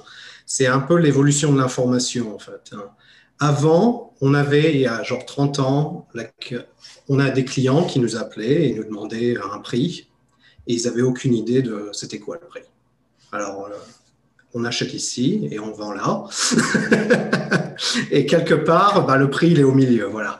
Et euh, maintenant, ben, tous ces clients, ils sont au courant de tous les prix. Ils ont accès à un terminal Bloomberg, ils ont accès à toute l'information qui leur est donnée. Quand ils nous appellent, ils savent déjà combien ça coûte. Et euh, ils nous mettent en concurrence avec cinq personnes. Et puis voilà, au final, celui qui gagne, il, il gagne ça. le truc qui est le plus important, c'est euh, où est, l'information et comment, comment on peut évoluer et la traiter. Donc, les personnes qui ont de l'avance pour pouvoir processer une quantité énorme d'informations auront toujours un edge sur les autres. Donc, au final, on regarde, il y a 10 ans, par exemple, Twitter a explosé. C'était euh, le truc, euh, waouh, il faut qu'on arrive à lire les tweets, interpréter ça et euh, extraire de l'information de ça pour essayer de déterminer un sentiment ou autre, pour un stock ou autre. Il y a 30 ans, ce qui s'est passé sur GameStop, ça aurait jamais pu arriver. Parce qu'il y a 30 ans, on n'aurait pas eu une plateforme où des gens auraient pu se rencontrer et se dire ensemble, tous ensemble, allez, on va essayer de faire bouger ce stock. Ça, ça n'aurait pas été possible. Donc, ce que je pense avec euh, ce qui est notre euh, boulot et ce que je fais, donc j'ai cette startup à côté qui, est, qui s'appelle QuantCrunch, c'est processer, avoir la possibilité, donner la possibilité de processer tous ces chiffres, tous ces nombres, analyser les marchés et à transformer toute cette montagne d'informations dans quelque chose qui est accessible. Et toutes les banques, toutes les euh, hedge funds et tout, en fait, c'est à c'est toujours une quête pour avoir l'information d'après. Genre maintenant, c'est devenu Reddit. Donc, on a tout le monde qui commence à scraper Reddit pour savoir, OK, c'est quoi les conversations? Est-ce qu'il y a un sentiment? Est-ce que là, les gens disent, ce stock-là, ça va être le, prochain truc, tu vois, qu'on va essayer de pousser? euh, Tout ça, c'est un peu une information qui est là, sur Internet, c'est visible par tout le monde. Mais les boîtes, donc les hedge funds ou les banques qui lisent, doivent s'adapter. Ils doivent dire, bon, on n'avait pas pensé à ça, on aurait peut-être pu déjà voir ça venir il y a six mois, le truc de GameStop. Parce que le gars, là, par exemple, qui a lancé le truc sur GameStop, il a acheté ses options, c'était en juillet dernier. Hein. il payait 20 centimes. Si vous regardez les prix des options sur ces screenshots, il payait 20 centimes pour des options à 12 dollars sur GameStop. Et ça, ça remonte à juillet. Donc, euh, on aurait eu le temps de le voir venir. Déjà en décembre, il commençait déjà à, vraiment pousser la discussion sur est-ce qu'on peut arriver à créer un short squeeze avec euh, ce stock. Donc tout ça, ça aurait pu être euh, anticipé, on va dire. Parce que la tendance, en fait, on a vu le volume de discussion sur un stock qui est complètement outlier, qui ne vaut pas plus grand-chose. eh ben, on aurait pu le voir venir. Donc maintenant, ça, ce genre de choses, on développe des technologies qui vont monitorer maintenant le GameStop, euh, qui vont monitorer le Reddit. Après, c'est la question, c'est quoi la, prochaine plateforme En fait, c'est toujours s'adapter. Avant, c'était Twitter, maintenant c'est Reddit. Alors, ça va être quoi en fait? Donc, il y aura toujours besoin, avec l'évolution de l'information, de personnes pour mettre en place ces process, pour analyser en fait toujours plus d'informations et être toujours en fait en avance sur les autres. Donc c'est juste mon opinion. Est-ce que la manipulation de marché n'est pas plutôt la fermeture de certains front office? Et en complément de cette question, euh, quels sont les avis des intervenants sur l'interdiction d'achat d'actions GameStop par la plateforme phare Robinhood? Euh, Doivent-ils être condamnés par la SEC pour la suppression de la liberté d'arbitrer? N'hésitez pas à prendre la parole sur cette question qui nous a été posée via le chat. Il y a des règles aux États-Unis, hein, c'est assez sérieux. La SEC, la CFTC, on a, on a beaucoup de, choses qui sont mises en place pour surveiller les marchés avec un reporting centralisé, ce qui n'est pas, pas, le cas, au moins le cas en Europe.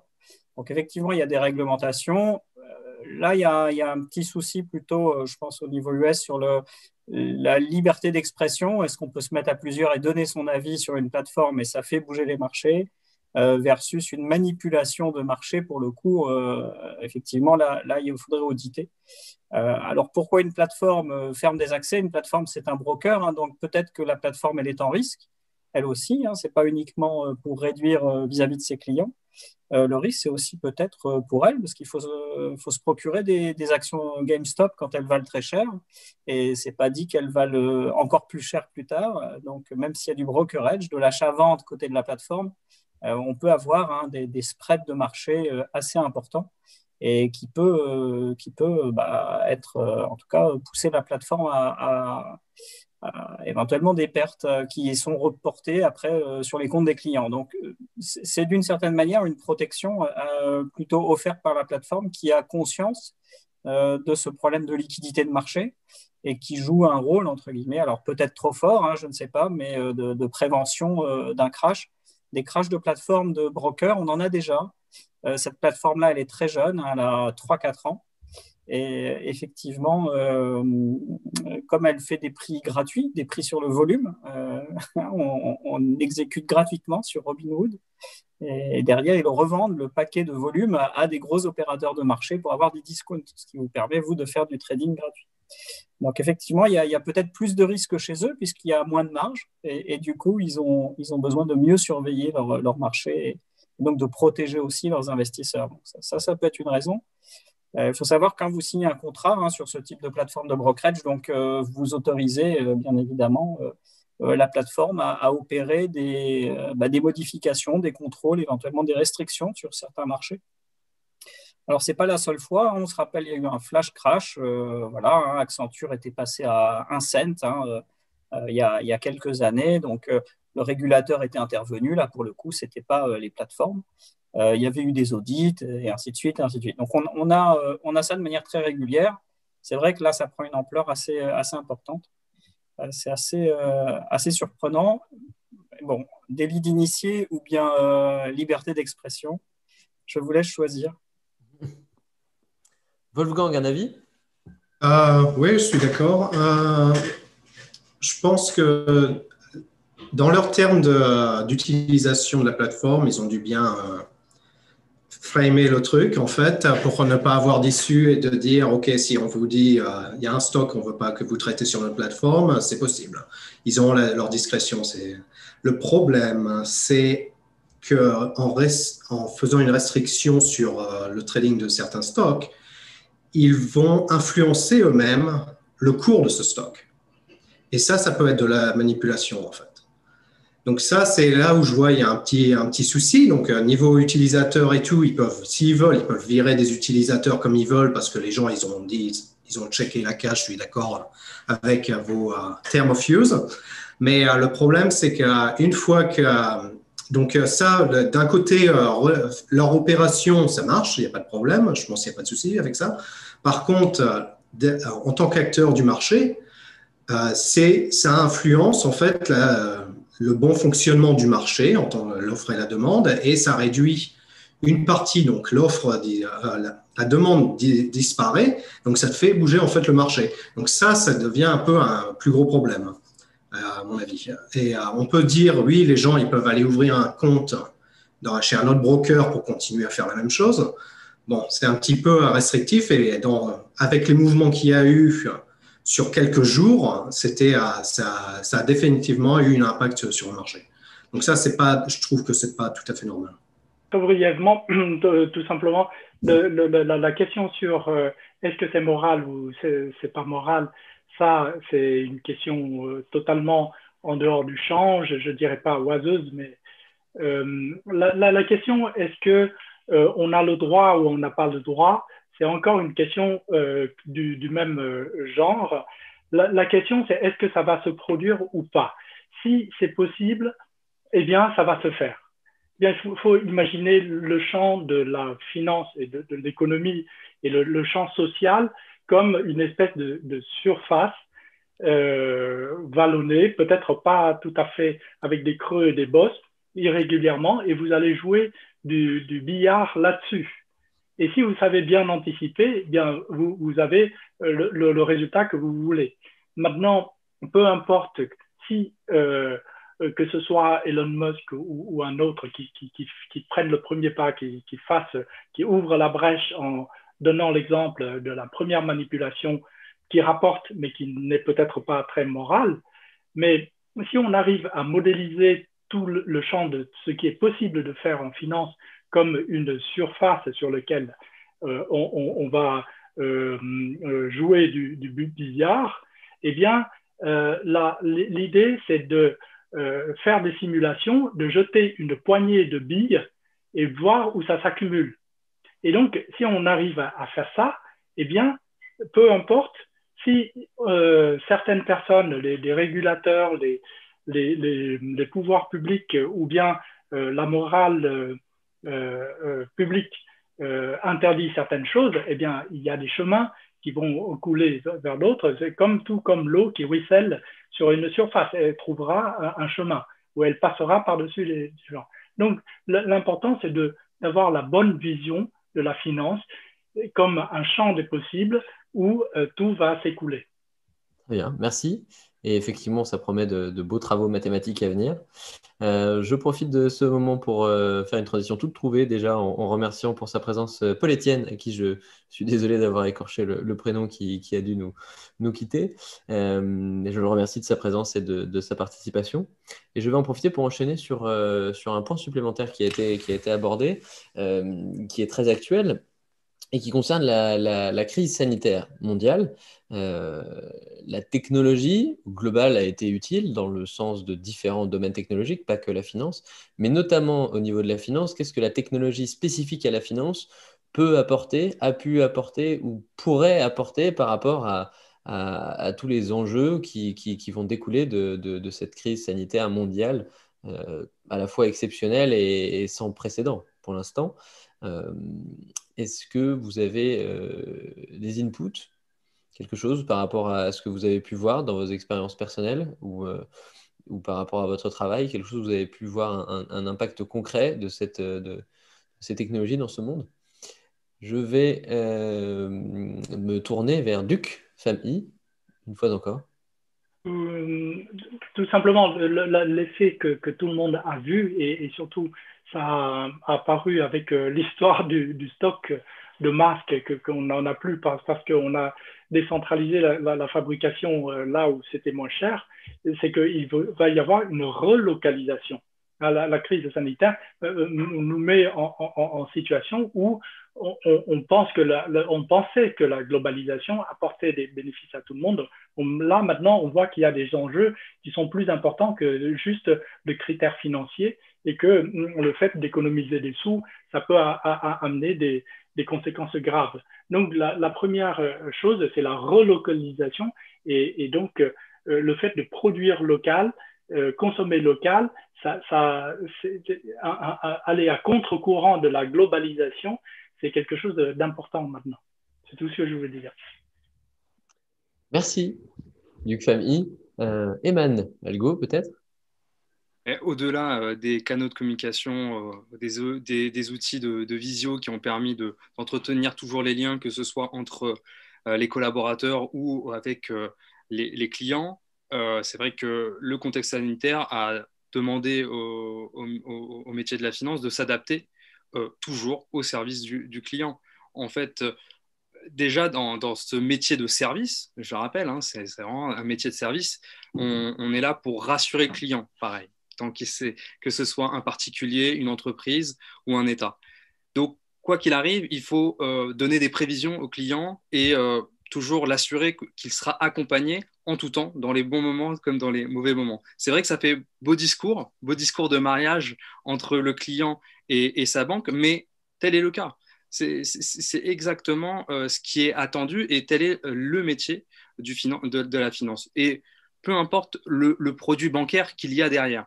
Je parlais de, des, solutions de financement euh, autour de la supply chain, de la chaîne logistique. Lorsque il y a eu des périodes de, confinement ou même de couvre-feu ou de fermeture de certains commerces, tout ce qui était inventory management, financement de surstock de, produits finaux, ça a été une contrainte à laquelle il fallait s'adapter. Il y avait des stocks qui restaient euh, dans, euh, euh, des, des, entrepôts. Il fallait l'argent ne pouvait pas rester, comme on appelle ça, le cold cash, rester ici dans un entrepôt sans qu'il puisse être fructifié ou voilà, passer de main en main et de, continuer les transactions. Donc il fallait pouvoir s'adapter. Aujourd'hui, euh, on, disait les canaux de communication, tant euh, pour continuer le lien euh, entre les collaborateurs et, les clients, a permis aussi de faciliter l'information, l'accès à l'information, alors avec son degré, son niveau de, véracité, mais la multiplication d'informations et, voilà, de, donner de plus en plus d'informations à un particulier, à une entreprise pour qu'il puisse s'alimenter et aller négocier avec son client. Donc aujourd'hui, par exemple, sur le besoin de fonds de roulement pour une société qui se dit, voilà, moi j'ai besoin euh, d'alimenter mon fonds de roulement sur 30, 60, 90 jours, euh, nous, en tant que banquier, euh, il fut un temps, comme ça, a été évoqué dans un autre cas et dans un autre produit bancaire, on pouvait sans, entretenir le lien avec le client, une certaine confiance, lui offrir certaines opportunités, et il y avait de grandes chances que ça fonctionnait. Mais aujourd'hui, le client, lui, il veut best and now, c'est-à-dire qu'il va, il va, il, arrive à entrer en communication avec nous et il sait déjà, il a déjà une idée euh, de ce qu'il pourrait avoir et obtenir.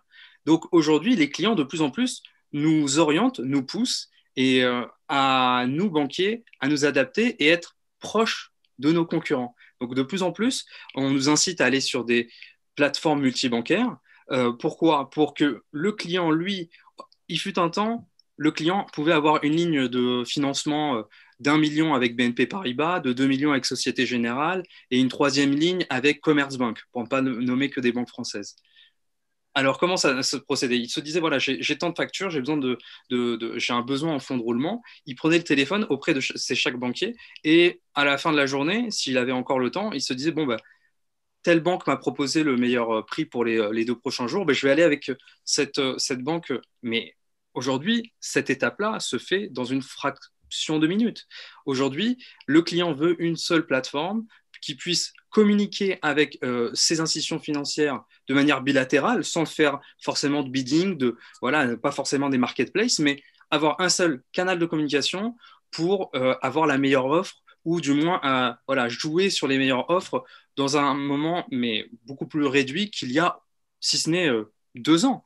Donc aujourd'hui, l'adaptation et la technologie nous a servi tant pour continuer notre business, mais aussi à s'adapter au contexte qui est aujourd'hui. Euh, là, aujourd'hui, euh, on est dans, dans, dans, cette émission. Il y a eu des, des, des, annonces encore gouvernementales aujourd'hui. Euh, on est en attente de ce type d'information, alors toujours cet accès à l'information, pour pouvoir nous adapter et savoir quoi dire aux clients si ce n'est ce soir ou demain pour ses besoins de, de fonds de roulement pour aller acheter sa marchandise auprès de ses fournisseurs euh, et toujours suivre la chaîne de logistique. Et là, je vous ai parlé d'un cas d'usage, c'est euh, la supply chain, mais il en est de même avec euh, les commodities, voilà, les, matières premières. Donc, la technologie ou du moins comment utiliser technologie et pour créer des softwares ou des fintech associés au contexte et pour pas que ça soit du one shot. Il faut que ça soit une, une solution qui soit pérenne, qui fonctionne en temps de crise ou, euh, ou en, temps normal si le temps normal existe encore. Mais la technologie a servi encore une fois au métier de la finance euh, et, servira, peu importe le contexte. Merci pour ces, cas concrets du milieu de la banque qui est évidemment représentant du, du, du, monde de la finance. Je me tourne à présent vers euh, Arnaud et Amanda, nos, étudiants, pour, euh, pour avoir leur input sur, euh, sur, euh, sur cette question de, de, de, la technologie dans le, dans le monde de la finance, dans le contexte actuel, savoir si vous avez euh, des retours sur ce sujet-là. Moi, j'aimerais bien aborder le sujet notamment de l'algorithmic trading. Euh, donc, j'ai eu un cours très intéressant par Victor Le Breton cette année.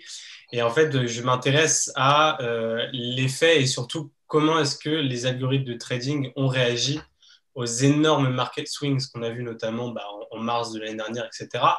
Est-ce que ces algorithmes ont été capables de réagir de manière intéressante ou de réagir par, par, comparativement à un, humain comme, un humain l'aurait fait? Est-ce que ces, euh, algorithmes de, trading ont amplifié euh, les swings qu'on a vus? Est-ce qu'ils les ont diminués? Est-ce qu'ils ont réagi comme on le voulait? Euh, du coup, j'aimerais bien potentiellement avoir euh, l'avis de, de Monsieur Le Breton par rapport à ça. Est-ce que la technologie, dans ce cas de figure très précis de l'algorithme trading, par rapport aux énormes crashs qu'on peut, peut voir, est-ce que euh, quel impact ces algorithmes trading ont sur le, marché? Oui, alors pour, répondre, le trading électronique est présent partout maintenant. Donc, en général, il a tendance plutôt à fluidifier les transactions. C'est-à-dire qu'avant, on avait des, gros donneurs d'ordre qui passaient des ordres à 10, 100 millions. Euh, Aujourd'hui, on a plutôt bah, un algorithme qui va passer 10 ordres à 1 million ou voilà, 100 ordres à 1 million pour faire passer les transactions. Donc, les, entre guillemets, les, micro-pics de volatilité euh, sont plus présents, mais les, grands mouvements, euh, entre guillemets, qu'on qu peut voir, hein, restent toujours des acteurs majeurs. Alors, pourquoi il y a toujours des grands mouvements Et on se dit, bah, il y a du trading électronique, ça fluidifie l'exécution surtout. Hein. Mais il n'empêche qu'il y a quand même des fonds d'investissement qui ont des, dizaines de milliards à investir. Et quand vous voulez passer un ordre à un milliard euh, rapidement parce que vous anticipez euh, bah, une baisse des taux de la Banque centrale ou euh, un résultat de chômage important, hein, comme, comme on l'a avec la crise, eh bien tout d'un coup, effectivement, euh, bah, tout le monde se précipite utilise les mêmes algorithmes un petit peu. Et même si ça découpe le marché, bah, ça, accentue la volatilité parce que tout le monde est sur la même position. Hein, on l'a vu euh, tout simplement au mois de mars l'année dernière. Hein, on a vu le prix de l'argent baisser complètement et remonter en pic. On a vu la même chose pour tous les marchés. Et puis, il y a, deux types d'investisseurs. Les algorithmes sont plutôt utilisés pour euh, l'exécution, on va dire. Donc là, ça peut augmenter les, problèmes de, de, de, pic de volatilité. Et puis, il y a toujours les mêmes investisseurs qui sont derrière, les fonds de retraite, hein, qui doivent dégager des, bénéfices pour payer la retraite des gens par, par capitalisation. Et ils doivent rentrer sur le marché quand c'est très bas. Donc, dès qu'il y a un pic à la baisse, en général, tout le monde rachète. C'est ce que tout le monde attend, entre guillemets, la plupart du temps. On a un petit matelas de trésorerie en cage dans les fonds d'investissement. Et puis, dès qu'on voit qu'il y a des assets qui vont baisser, eh ben, soit on revend une autre partie et puis on rachète rapidement. Et, c'est ce qu'on a vu plusieurs fois pendant la crise, hein, où il y a, dès qu'il y a euh, les Américains ils disent bah, achète, euh, achète au, au, creux, quoi, buy the dip. Donc dès que ça, dès que ça baisse, bah, tu rachètes. Peu importe, si tu gardes des positions sur très longtemps, euh, bah, il y a des algorithmes, effectivement, tu n'auras peut-être pas le, le, meilleur prix, mais si tu achètes relativement bas, finalement, euh, tu seras, gagnant vis-à-vis -vis des algorithmes, puisque toi, c'est un portefeuille long terme pour ta retraite ou, ou pour des assureurs. Alors, ce n'est pas sur tous les marchés, là, on parle surtout du marché action, hein, puisque c'est là-dessus qu'il y a des dividendes, qu'il y a des investissements, que les entreprises se développent. Euh, mais il y a aussi euh, le marché du crédit, le, marché du, forex, qui sont des marchés un petit peu différents, qui obéissent à d'autres économies. Donc, c'est un petit peu comme ça que réagissent les, les, les, algorithmes. Pour la partie exécution, après, bien évidemment, on a, on, a des, des fonds d'investissement qui spéculent avec des algorithmes, on a des gens qui font du, du portfolio modèle avec des algorithmes, on a plusieurs types de comportements, mais les grosses masses comportementales, c'est vraiment essayer de se libérer des positions rapidement sans impacter le marché, et puis essayer de rentrer dans le marché quand, quand c'est relativement bas. Euh, c'est principalement euh, ces deux fonctions euh, par contre, ça arrive dans le monde des cryptos, hein, de plus en plus, ça arrive dans le monde des cryptos. Et ce qu'on a vu beaucoup sur des algorithmes qui n'étaient pas très très présents il y a 5-6 ans, mais qui sont beaucoup plus marqués maintenant, ce sont des algorithmes sur les options. Et bien évidemment, sur une option, il y a un effet de levier. Et du coup, quand, euh, quand vous demandez à votre algorithme d'exécuter des options, ben, tout d'un coup, votre levier sur les actions, c'est multiplié. Le volume d'actions sous-jacent est à x10 ou x100. Et du coup, il y a des pics des fois d'exécution qui sont liés à des algorithmes liés aux options et qui sont les mêmes que les actions, on va dire, entre guillemets, hein, des VWAP, des choses comme ça, ou un peu plus, un peu plus sophistiqués, mais qui sont des algorithmes euh, basés sur des options qui, qui, qui renforcent, entre guillemets, ce, sentiment de, euh, de, pression euh, sur les marchés à la hausse et à la baisse, puisque quand vous devez exécuter, je ne sais pas, 1000 options, ça fait 300 000 ou 500 000 titres. Un million de titres, il bah, faut aller les chercher sur le marché et c'est au moment où vous tapez votre strike, effectivement, que, que les options euh, euh, voilà, sont, sont, demandées. Et donc, il faut trouver les titres à ce moment-là. Du coup, vous faites monter le marché sur un pic euh, très rapide et ça redescend en général relativement rapidement après, puisqu'il n'y a plus personne pour acheter quand c'est haut, tout simplement. Voilà. alors moi, j'ai déjà échangé avec Duke à, à puisque c'est mon mentor sur mon PPE qui concerne l'économie circulaire. Et en effet, ce qu'on a vraiment euh, remarqué, c'est qu'une euh, une économie euh, qui est comment dire qui est régie par les échanges commerciaux entre, entre pays a vraiment été impactée pendant la, crise sanitaire. Et, et qu'en effet, peut-être que là où notre modèle d'économie linéaire actuel a des limites, le, le modèle d'économie circulaire n'en aurait peut-être pas.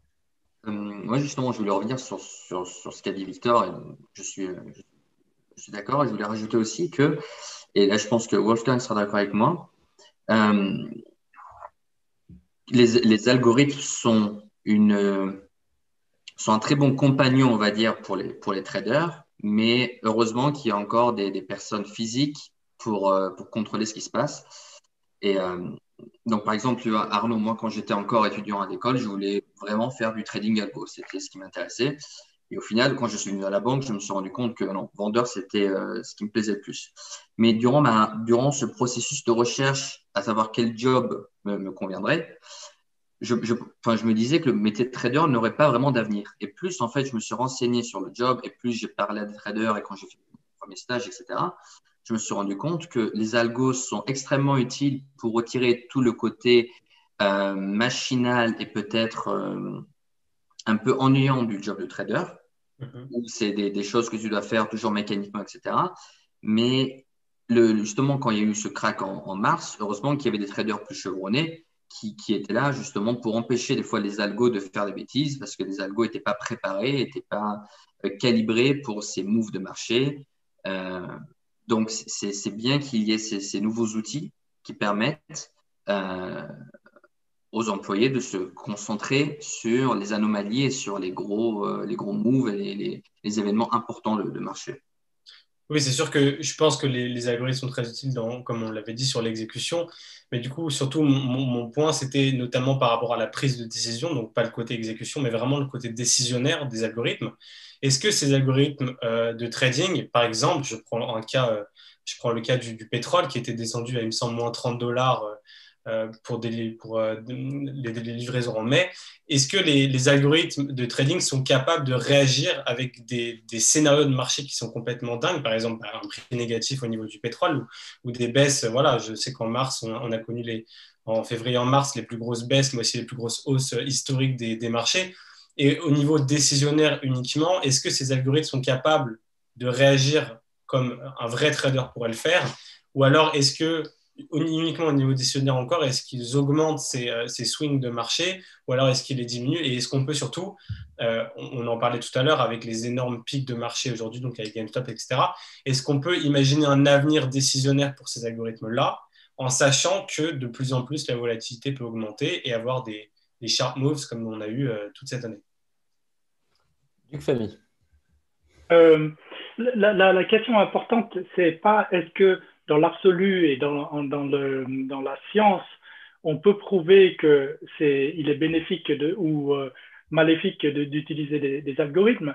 Le, fait est, et, ça c'est constaté, que ça sert à certaines personnes.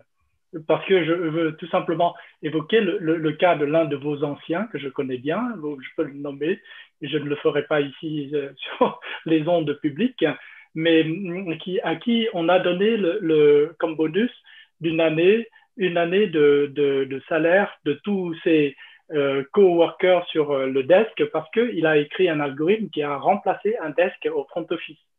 Donc ça, c'est une histoire vraie. Et euh, Wolfgang, je, je, pense que tu le connais. Il est pas loin de, de chez toi et bosse pour une, une banque française. Et, donc, c'est voilà, peu importe si c'est euh, vrai, vraiment utile ou non les, algorithmes, c'est vrai que c'est utile pour certaines personnes. Wolfgang.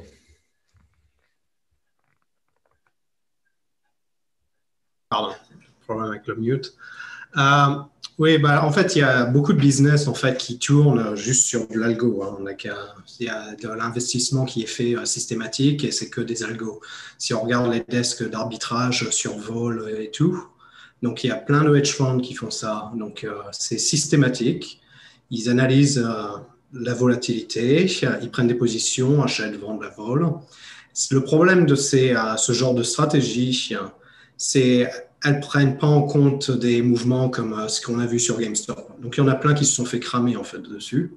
C'est parce que euh, avant de, par exemple, des options en disant oui, 20 dollars, quand GameStop est à 2 dollars, je vends du 20 dollars call et j'en vends plein et puis je récupère, euh, passez-moi par ici la monnaie. Eh ben, à un moment, il n'y a pas un algo, je pense, qui a pris en compte, ah oui, cet événement qui fait que, et il suffit d'un seul événement pour euh, ruiner toute la, toute la stratégie, on va dire. Parce qu'avant, de, sur la perte qu'ils font sur un truc comme ça, euh, ça couvre tous les gains qu'ils ont fait pendant les, dernières années euh, sur, un, sur le reste, on va dire. Donc, oui, les algos sont bien. C'est dans des. Quand le marché est à peu près dans les 95% de ce qu'il fait normalement. Ça marche. Par contre, si le marché commence à bouger dans des... Euh, généralement, ce qu'ils font, eh ben, ils débranchent l'algo. Genre, euh, quand le Covid arrive et tout, euh, c'est... Il faut pas, on les laisse pas traiter, on laisse pas traiter des algos comme ça. Je parle pas d'algo d'exécution, hein, je parle d'algo de prise de décision, comme Victor mentionnait. C'est, c'est là, c'est vraiment des algos où on décide où est-ce qu'on va investir et tout. Donc ça, généralement, quand le marché sort de ses, de son mouvement, de ces mouvements normaux, on préfère ne pas prendre de, prendre risques comme ça en fait. Hein. C'est débranché et généralement il y a des personnes comme moi qui c'est plus euh, on analyse, on voit et puis on prend des positions nous-mêmes et puis voilà quoi. C'est pas euh, mais on laisse pas, on n'a pas d'algo qui font juste à part pour le market making peut-être. C'est euh, donc le market making, ce que c'est, c'est par exemple les banques, les hedge funds et tout peuvent donner un bid offer sur tout. Donc ça, ils sont obligés. Euh, ils ont un contrat qui fait avec les exchanges pour dire qu'ils sont obligés. Et ça, c'est les agos qui réajustent tout dans tous les sens. Eux, ils sont obligés d'être là. Bon, après, c'est pas de la prise de position, c'est juste être en face pour euh, créer un peu de vie sur le marché. Donc ça, ça marche tout le temps, mais bon, c'est pas fait pour euh, générer du profit sur de la prise de position, c'est plus d'offrir un peu une bid offer sur le marché. Mais tout ce qui est prise de décision, qui est on va acheter ou vendre en pensant que ça va aller dans l'autre sens, bon, bah ça, c'est plus, il y a, je pense qu'il y aura toujours de la discrétion au final, surtout dans les moments où le marché, ben, donc voilà, c'est oui, hein, juste pour euh, revenir, hein, bah, l'algorithme est aussi intelligent que celui qui l'a créé. Donc, s'il n'a pas l'intelligence du marché et d'anticiper, bah, malheureusement, l'algorithme, il faut le débrancher hein, parce qu'il va faire n'importe quoi. Donc, euh, voilà, c'est aussi simple que ça. Et euh, alors, c'est vrai que maintenant, il y a beaucoup d'équipes de mathématiciens qui sont embauchés, qui sont aussi des économétriciens, qui vont modéliser le marché et pas seulement créer des algorithmes, mais créer vraiment un modèle global. On a vu ça depuis une, dizaine d'années, hein, notamment euh, à, New York, chez les banques euh, Bank of Mellon. Euh, on, a, beaucoup de, gens qui ont remplacé des traders et qui ont mis des, modèles de marché pour, voilà, pour améliorer les, capacités de gestion. Pas seulement la partie, on va dire, trading, mais vraiment trouver des meilleurs prix pour la banque, pour offrir des meilleurs prix aux clients. Hein, c'est quelque chose qui n'est pas juste sur les hedge funds et, l'investissement, mais qui est aussi sur mmh. La, vraiment la notion de service pour les prix et la transaction. D'accord, donc effectivement, euh, nous, nous, on s'interroge ce soir sur la place de, de l'ingénieur dans de l'ingénierie dans la finance, mais effectivement, il y a toujours euh, ce, ce, fond mathématique nécessaire au final, euh, dans l'algorithmie aussi. nous, on a mentionné donc les, les économétriciens. Si seulement on, en connaissait un qui pourrait nous, nous, en parler plus en détail, qui pourrait parler peut-être même de 2 ou 3, je ne sais pas, peut-être peut-être Duc Famille pourrait évoquer ce genre de sujet. Euh, non, non, euh, c'est plutôt pour, dire que euh, dans ce genre de, compétition entre la machine et, l'homme, la machine, est, elle sera à long terme toujours gagnante. Pourquoi? Parce qu'elle elle est cumulative. Si un trader a un, une martingale qui lui permet de, de gagner, enfin, martingale au sens populaire du terme, parce qu'on sait bien que, que, le calcul stochastique, euh, martingale, c'est ce qui ne permet pas de, de gagner. Euh, mais euh, a, une recette pour gagner de, de, l'argent, eh bien, il le garde pour lui, il gagne de l'argent et ensuite il va sur une île, il s'achète une île ou, des, et, il profite de la vie et, et il ne cumule pas.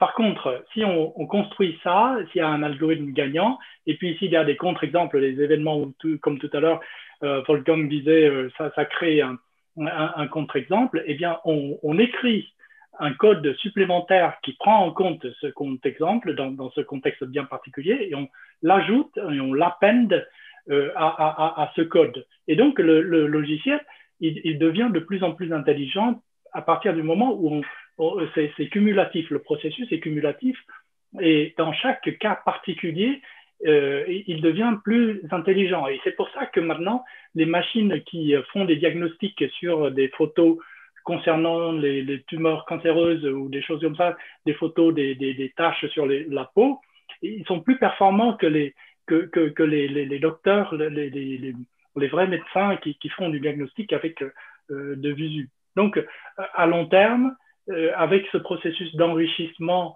de, par euh, l'algorithme, la, machine, elle sera toujours gagnante. C'est une transition toute trouvée. Merci Duc Famille sur euh, le sujet suivant, notamment sur l'ouverture vers le futur. En effet, pour l'instant, on, a beaucoup parlé aussi de, de, ce qui est fait concrètement. Il y a aussi beaucoup de théories. Tout à l'heure, on parlait des modèles qui potentiellement pourraient nous expliquer comment fonctionnerait l'écoulement de la finance, etc.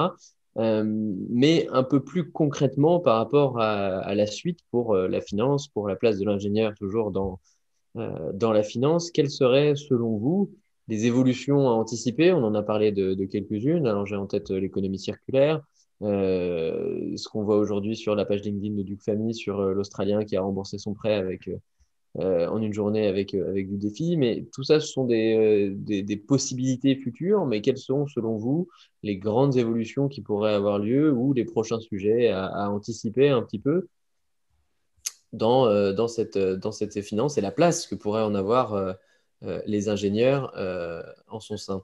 Je vais peut-être laisser la parole à Arnaud Bazin de Beson. Euh, du coup, je reviens par rapport à ce qu'on disait euh, précédemment sur le fait que la finance, c'est beaucoup par rapport au client et c'est toujours voilà, centré par rapport à un client. Est-ce que, avec l'avancée des technologies et surtout de l'utilisation de ces technologies, est-ce qu'on n'aurait pas une réticence de la part de pas mal de clients quant à ces euh, technologies-là?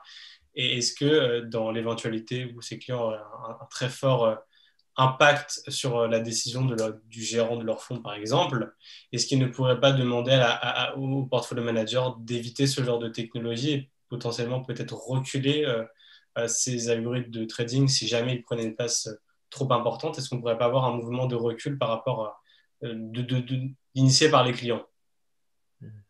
Une réaction d'Aria Blaines avant de, revenir sur la, question du futur de la finance? Euh, pour répondre à ta question, euh, alors une, une trend qu'on a vue, euh, qu'on a beaucoup vu justement chez les clients durant cette période de, Covid, c'est que beaucoup de clients, en fait, ont utilisé la technologie et ont, adhéré à cette technologie, mais comme, jamais vu. Par exemple, beaucoup de clients corporate qui ont des besoins, donc qui ont des besoins de FX ou de taux, etc., et qui avant appelaient leur conseiller en banque. Euh, donc, je te parle quand même de, de grande taille sur le marché, sont pour la plupart passés sur plateforme parce que euh, c'était beaucoup plus simple pour eux. Ils bossaient depuis la maison, ils n'avaient pas forcément leur, euh, le matériel du travail, etc. Et beaucoup sont passés sur plateforme. Donc, beaucoup ont adopté ces technologies et euh, on ne pensait pas que ce serait aussi brutal. Et, d'un autre côté, ce que tu disais que est-ce que les, clients justement ne voudraient plus utiliser ces fonds? En fait, c'est juste un, simple choix. Tu vois, je pense que le client investit dans le fonds qu'il veut. Enfin, c'est pas euh, le, client va pas dire au gérant je veux plus euh, je veux plus qu'utilise les algos, mais c'est plutôt bon bah, les, flux de capitaux vont se diriger vers les fonds de stock picking. Et, en fait, ces, flux sont rebalancés euh, constamment. Tu, peux voir que pendant les 4 les, les 4-5 années qui sont passées, la, la, plupart du temps, si tu achetais un ETF, ta, performance était bien plus importante que si tu euh, passer du temps à choisir toi-même tes actions, etc. Parce que du moment où tu avais un peu de Facebook, Amazon, etc., euh, tu avais une très bonne performance déjà, on va dire, dans, ton portefeuille. Mais euh, là, le marché est en train de changer. on va tout doucement revoir des fonds de stock picking qui vont peut-être surperformer le marché, etc. Donc, c'est vraiment les investisseurs qui vont prendre leur argent et aller le mettre ailleurs, dans des fonds ESG, dans des fonds de stock picking. c'est ça, c'est sans forcément dire euh, au gérant, bon, maintenant, il faut que tu changes ta, ta, façon de faire. Tu vois, le gérant fait ce qu'il veut. mais si euh, il voit qu'au bout d'un moment, il a plus de, de d'argent, il va, peut-être se remettre en question et se dire, ma stratégie n'est peut-être pas la bonne. Euh, ta question est super vaste, Quentin, en fait. ça va pas simple d'y répondre. Il y a cinq minutes. bon, euh, en fait, on a abordé plusieurs aspects là euh, pendant, euh, pendant l'heure l'heure et qu'on a passé ensemble, notamment le traitement de l'information. Donc, on parlait de arriver à traiter, anticiper tout ce qui se passe sur des réseaux alternatifs à Bloomberg et Reuters, qui sont les deux gros médias de l'industrie. donc, on parlait de Twitter, on a parlé de Reddit, on a parlé de. je parlerai même d'Instagram d'ailleurs. Est-ce que si on si on fait un peu une projection, dans quelle mesure Elon Musk n'est pas une influenceuse? Si on veut pousser un peu le vice un peu loin. Mais bon, anyway, tout, ce qu'il faut, euh, ce faut garder euh, de manière macro, c'est euh, le traitement de l'information. D'accord? Donc sur le traitement de l'information, ce qui va prendre une place évidemment prépondérante, je pense, dans le futur, ça va être tout ce qui est big data. On voit que les, bah, tous les acteurs financiers s'y intéressent. Euh, on pense qu'on a atteint un certain niveau de maturité, mais en fait, ce n'est pas vrai. On est très loin de ce qu'on est capable de faire autour du big data. Euh, des, les institutions, les ministères, euh, comme le, ministère de l'économie s'y intéresse et, et, commence à embaucher des équipes de, des équipes de big data euh, dédiées sur le sujet. Dans les banques, on commence à se voir construire des services autour du big data, mais je pense qu'on est encore au niveau des prémices sur la partie traitement de l'information. Donc, euh, tout le, effectivement, tout l'enjeu, je pense, dans le futur va être de, de traiter mieux et, le plus tôt possible l'information par rapport aux concurrents. Et c'est là qu'on fera euh, une différence. Euh, ensuite, ce qu'il faut voir aussi sur euh, là, ce qui se passe depuis des années, et là, je parle plus pour les banques d'investissement, qui est plus le domaine que je connais. Je, connais moins le, monde des, des, des hedge funds. je travaille principalement en banque d'investissement. C'est la régulation. Il faut bien voir que, en fait, suite à chaque dérive, suite à chaque crise, suite à, en gros, tout mouvement imprévu sur les marchés, euh, pour une raison, on va dire, extérieure. Euh, ça peut être le Covid, ça peut être euh, la crise des subprimes de 2008, ça peut être la manipulation des taux sur le Libor. le régulateur arrive toujours avec des exigences suite à ces crises. Et du coup, impose tout le temps des nouvelles règles. Et, et en fait, la, je pense que une des clés euh, dans le futur, en fait, sur la, sur la technologie, ça va être aussi d'anticiper en fait ces, ces, mouvements, ces choses imprévues, ces stress tests. Euh, donc, c'est, je pense que c'est des choses vers lesquelles vont, s'orienter les, banques pour éviter en fait d'être justement dans, euh, soit victimes, soit sous le feu des projecteurs de ces, euh, de ces, différentes, de ces différents événements extérieurs. Voilà ce que je vois en, à chaud sur ta question, qui, encore une fois, je le répète, est, très très vaste. Merci d'y avoir apporté une réponse. Hein. Effectivement, c'est une question ouverte, mais, mais ton, ton input fut, fut très intéressant. Je me tourne à présent vers Eman. Algo? C'est vrai que cette question, elle est très, très large. Euh, je vais... il, y a, il y a un sujet euh, auquel j'ai pensé qui a, qui a été évoqué par Damien, c'est l'accès et le traitement de l'information. Alors, j'englobe euh, tout.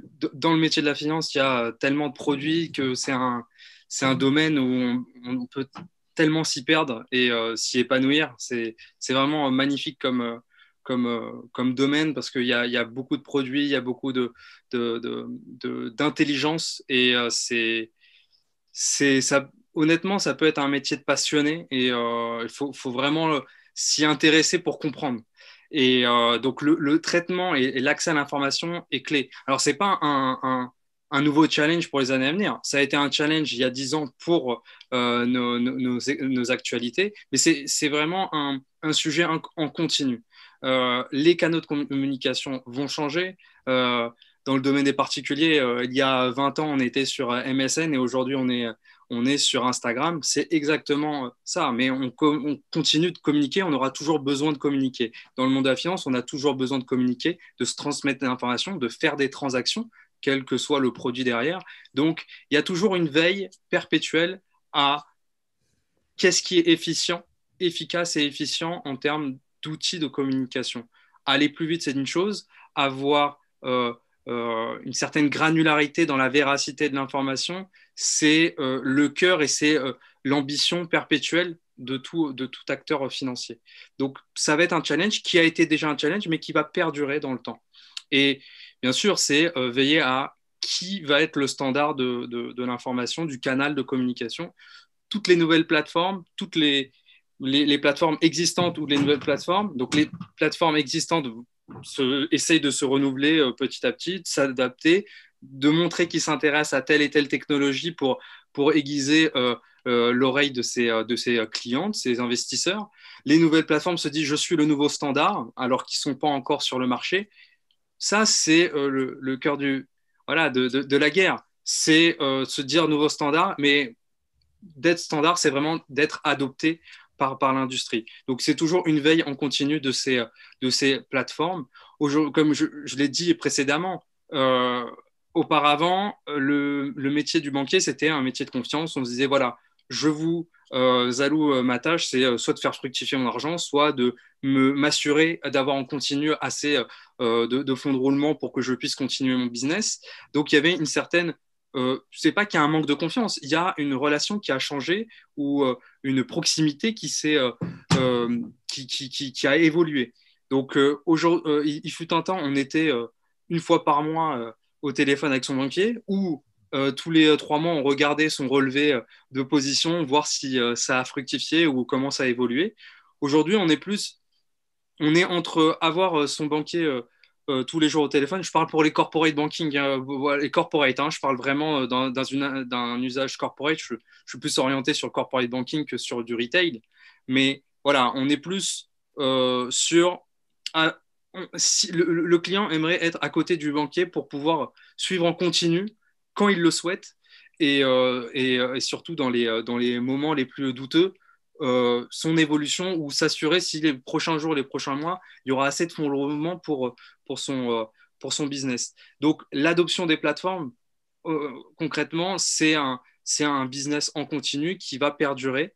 Et enfin, j'en parle aussi parce que c'est 80% de, de, de, mon métier aujourd'hui. C'est soit l'acquisition de, de, nouvelles plateformes, l'acquisition de sociétés qui font des solutions financières pour améliorer soit le service euh, euh, du, financier, c'est-à-dire ben, éviter la fraude, euh, être dans des transactions irrévocables. Voilà, ça c'est au service du financier, parce que nous aussi, en tant que fournisseur de services, on a des besoins. Mais le client, lui, ça va être avoir la meilleure offre, l'information au plus tôt quand je le souhaite. Donc, il y a un double enjeu pour des, à, des fins de, de, perturber le business du, financier, mais aussi toujours servir et s'adapter aux besoins financiers du, client. Comme on l'a vu, là, le contexte sanitaire, c'est un, événement, comme il y en aura d'autres dans les, les, dans les années futures pas forcément sanitaire, euh, il y aura euh, des, impacts sociétals, il y aura d'autres événements euh, économiques, sociaux auxquels il va falloir s'adapter. Et on est la couleuvre qui suit. Donc, la communication, l'accès à l'information, le traitement de l'information et l'adoption des, des, plateformes qui, pour moi, sont mais, deux, deux sujets parmi peut-être une cinquantaine qu'on pourrait évoquer dans le monde de la finance à venir. Merci d'avoir évoqué ces sujets-là. Euh, Eman, également Damien. Peut-être un, retour d'Aria ou de, Wolfgang aussi sur, euh, sur ce que vous pouvez voir en fonction de ce que vous voyez actuellement dans vos entreprises ou dans vos euh, activités professionnelles. D'accord. donc ça fait quoi? Ça fait trois ans que je rejoins, l'industrie et, avant ça, j'avais entendu pas mal d'échos. Et même en trois ans, j'ai déjà vu beaucoup de, beaucoup de changements. En fait, le, trend que je vois dans, les banques, c'est que comme l'a dit Wolfgang tout à l'heure, les, marges sont passées de ça à ça, que ce soit pour les clients institutionnels, pour le retail, etc. Euh, quand par exemple les taux sont plus bas et que vous avez tous un compte dans une banque et que la banque, enfin que vous payez pas, il faut bien que la banque puisse payer par exemple le, le, consultant, le, conseiller que vous allez appeler quand vous allez demander votre prêt ou, ou ce genre de choses. Donc le, fait que les marges soient de plus en plus réduites ont forcé une automatisation de tous les, tous les services euh, que ce soit les, services de contrôle de risque, etc., euh, ou les, services de front office. Donc, toutes ces, euh, toutes ces choses ont été, on va dire, automatisées. Et le rôle de l'ingénieur est justement crucial, que sans ces ingénieurs-là, on ne pourrait pas contrôler tout ça. Donc, ben, quand vous parlez tout à l'heure de, traitement de l'information, les, les, quantités de données qui transitent chaque jour sont colossales. Et vous ne pouvez pas continuer à payer euh, des, milliers et des milliers d'employés pour checker une par une toutes ces lignes pour savoir si euh, une, une transaction est frauduleuse ou pas, ou essayer de comprendre que un, un client euh, a en fait adopté une, enfin, agit d'une façon particulière, on ne s'en rendrait pas compte, par exemple. Et donc là où le, rôle de l'ingénieur est crucial, c'est qu'en créant des, ces systèmes plus, plus, intelligents qui peuvent traiter plus d'informations, on peut euh, alléger la, tâche pour les, pour les humains, euh, fiabiliser, euh, on va dire, tous ces systèmes de risque, de contrôle, etc. Et, euh, et même pour, les, pour les, métiers, on va dire, plus face aux clients, par exemple, comme, comme mon job ou comme celui des mains, où voilà, nous, on a, on a aussi cette interaction client, nous retirer peut-être toute cette paperasse administrative et toutes, toutes, ces, toutes ces tâches en fait un peu redondantes et pouvoir se concentrer sur le, le, le, le client lui-même, euh, pouvoir proposer des solutions un peu plus précises pour le client. Et euh, bon, je, je pense qu'à terme, même ces solutions un peu plus sur mesure pour les clients seront automatisées. Mais bon, ça viendra, ça viendra un peu plus tard. Mais dans le, dans le contexte actuel, voilà, ça nous permet quand même de, de, se, de se reconcentrer sur le, sur le client. D'accord, très bien. Merci Aria. Euh, un ajout, Wolfgang? Euh, Oui, non, je, je, suis assez d'accord avec ce qui vient de dire. Euh, un truc que je voudrais rajouter, c'est surtout la réduction des coûts aussi. La réduction des coûts a été, je vois, ça fait à peu près 12-13 ans que je suis dans le business. Et ça a été vraiment tout ce qui peut être automatisé, ça, ça, ça a pris une ampleur depuis 2008, euh, euh, il y a eu beaucoup. J'ai commencé en 2008, l'année où euh, c'était, fallait pas commencer. Mais ce que j'ai vu ça a été vraiment une révolution de tout ce qui est automatisation et, et couper, c'est comment on dit, dans le gras, on va dire. Et ça, on a, il y a beaucoup de jobs qui sont partis avec. Et c'est la réduction des coûts, là, surtout hein, sur que ce soit personnel, même sur les systèmes. Par exemple, avant, si on allait bosser dans une banque, on vous filait directement à Bloomberg. Maintenant, on ne va pas payer 3000 dollars par mois pour que tout le monde ait son Bloomberg. C'est vraiment, sur tous les points de vue, il y a une review tous les, tous les ans. Est-ce que vous utilisez tel système, tel système? Et c'est et après, euh, oui, donc automatisation, c'est vraiment un, énorme euh, truc. Euh, on ne va pas payer des gens à analyser de la data qui peut être fait par une machine en 20 secondes. Hein. Plus, ça, c'est fini. Donc, oui, il y, a, eu beaucoup de changements. Hein. C'est vraiment, et je pense qu'il y, a encore beaucoup à faire. Merci, euh, merci beaucoup Wolfgang par rapport à ça. Je me tourne à présent vers euh, les responsables pédagogiques. Nous avons entendu parler de, de transmission de l'information, de sécurité, d'automatisation, de réduction des coûts, de review des process de beaucoup de choses euh, qui, en plus, de, ce que je comprends, ne sont qu'une partie de, de, de tous les enjeux du monde de demain de, l'ingénierie financière. Euh, est-ce que vous pouvez partager avec nous euh, ce, qui, est fait actuellement dans la majeure ou ce qui pourrait être fait pour, pour coller à ces réalités de terrain qui viennent d'être invoquées par nos alumni? Et puis, je vous demanderai d'être relativement concis, puisqu'ensuite, je, je souhaite me tourner vers les étudiants pour avoir leur propre retour critique sur les cours qu'ils ont actuellement par rapport à leur stage ou par rapport à ce qu'ils ont entendu ici ce soir. Euh, et, voilà. Oui, euh, j'ai décrit euh, tout à l'heure que la, alors d'aujourd'hui, bon, bien sûr, on, garde un pied dans toutes les activités traditionnelles de, l'ingénierie financière, hein, le, côté sell-side, donc ingénierie des produits financiers, et on inclut là-dedans la, banque assurance. Mais les deux autres pôles aussi, euh, ce sont les pôles de, technologie, euh, d'intelligence artificielle et, hum, tout ce qui est machine learning qui permet d'attaquer ce monde de, data, d'exploiter ce monde de data. Et, puis le, troisième pôle, intelligence artificielle, avec également ces, nouveaux développements vers le, deep learning et, d'autres choses qui sont, qui sont plus larges que euh, le, simplement l'automatisation. Hein. Les réseaux adversariales, hein, les, GAN, les, les Generative Adversarial euh, Network, ils, font plus que euh, ce qu'on faisait traditionnellement. Donc, à, grande maille, c'est les trois pôles sur, le, sur lesquels marche la sur lesquels nous parions euh, la, finance euh, du futur. avec cela, il faut un fonds mathématique euh, que j'ai évoqué tout à l'heure qui permette aux, financiers d'imaginer le, monde non pas seulement en, tant que produit à vendre ou travail d'intermédiation de, buy low, sell high, ou de, hein, mais, mais également d'anticiper et de, construire des choses là où l'argent, c'est-à-dire le, le, fluide, va ruisseler sur cette surface dont je, parlais tout à l'heure.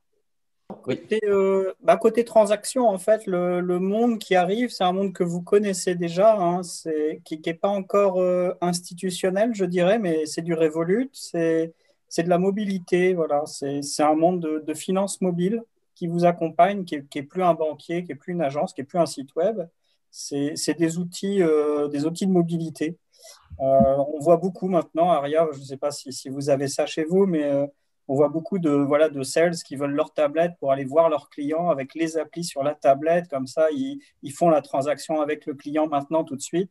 Ils n'attendent pas de, de, lui faire le modèle, de le renvoyer. Euh, voilà, il y, a une immédiateté, il y a cette, mobilité qui est extrêmement présente et qui pousse très très fort partout. Et, on l'a vu donc pendant la crise. Hein, vous imaginez, euh, vos traders tombent malades, ils ont un virus, euh, ils peuvent plus traiter, ils sont chez eux, il y en a qui, sont à l'hôpital. Qu'est-ce que vous faites? C'est votre capacité opérationnelle.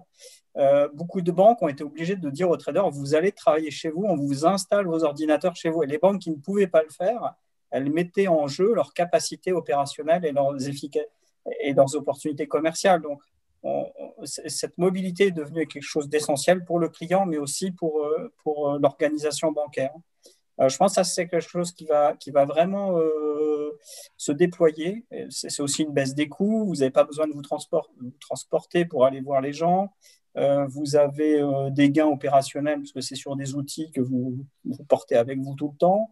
Il y a vraiment voilà, quelque chose qui va arriver dans le secteur corporate qui commence tout doucement et pour le transaction banking corporate qui va arriver, où, ben, maintenant on va passer sur, ce même modèle euh, low cost, entre guillemets, et, je pense qu'on arrive vers de l'ingénierie euh, de la mobilité pour, la finance, mais aussi au niveau institutionnel.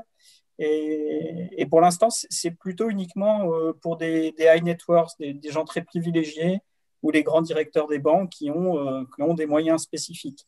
Mais je pense que ça, c'est un, univers qui va être extrêmement euh, pushy dans les prochaines années.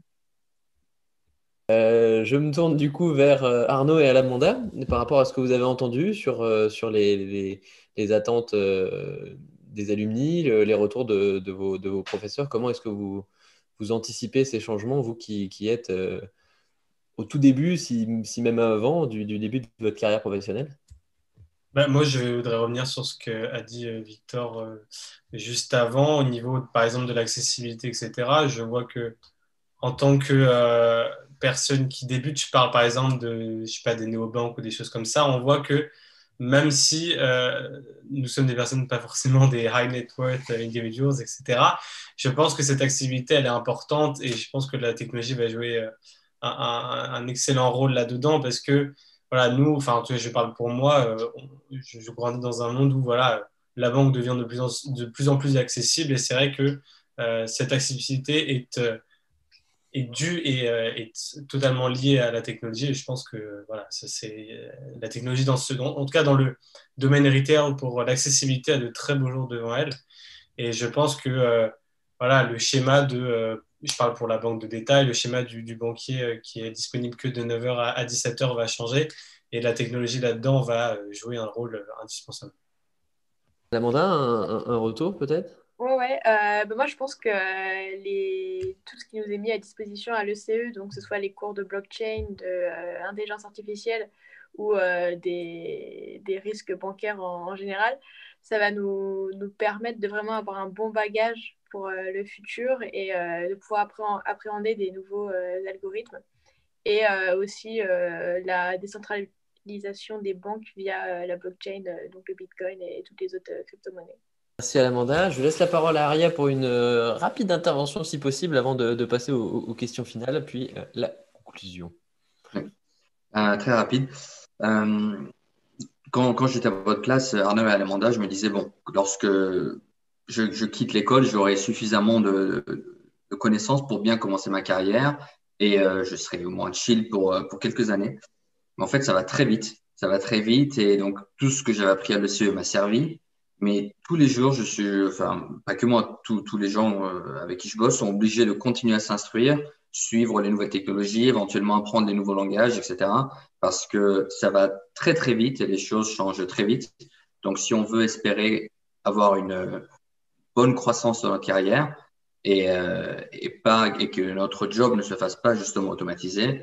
Euh, tout ce qu'on apprend à l'école, c'est très bien. Il va falloir aussi continuer, malheureusement ou heureusement, à, à, s'instruire sur, sur les nouvelles technologies et, et, sur le marché et sur, sur plein d'autres choses.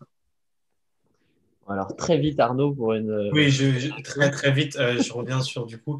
Euh, par exemple en ce moment, bah, voilà, je, je, recherche un stage et sur beaucoup d'offres, je vois de plus en plus, même sur des, des postes qui a priori n'ont pas à voir, de, personnes qui demandent des notions par exemple en VBA, en Excel, etc. Et je trouve ça très bien que ce soit des notions qui soient enseignées à l'ECE. Euh, parce que voilà, de nos jours, j'ai eu plusieurs retours de, des pas mal de personnes qui me disent voilà, euh, moi je trouve ça intéressant, et qui prennent même des formations, que ce soit en Python, que ce soit en VBA, etc. Et du coup, je trouve que c'est très bien que ce soit enseigné euh, de la manière avec laquelle c'est enseigné à l'ESE aujourd'hui. Et je pense que ça ne va que euh, grandir et que ça doit grandir l'enseignement de ces nouvelles technologies parce que voilà, aujourd'hui, même si on n'a que seulement quelques notions, en VBA, que ce soit en excellent VBA, en Python, etc. Je trouve que c'est très important et ça peut donner une, réelle plus-value par rapport à des personnes qui viennent par exemple d'écoles de commerce, etc. Et donc c'est pour ça que je pense que l'enseignement sur ce genre de points est très important et très bien fait à l'ECE. Un tour de table, alors d'abord par rapport aux, alumni. Euh, la question qui vous est posée ce soir est euh, avez-vous un souhait pour le monde économique et financier de demain? Que ce soit par rapport à votre situation personnelle ou par rapport à l'évolution globale du marché, quelque chose que vous souhaiteriez. donc la question est ouverte. Damien, Eman, Aria, Wolfgang. On va commencer par Eman. Un souhait que ça perdure, que les challenges perdurent. Je voudrais juste, tu m'as demandé d'être concis. Il y a un, challenge, je pense, auquel euh, le, monde financier doit faire face et c'est un, ouais, un, un, souhait, ce challenge.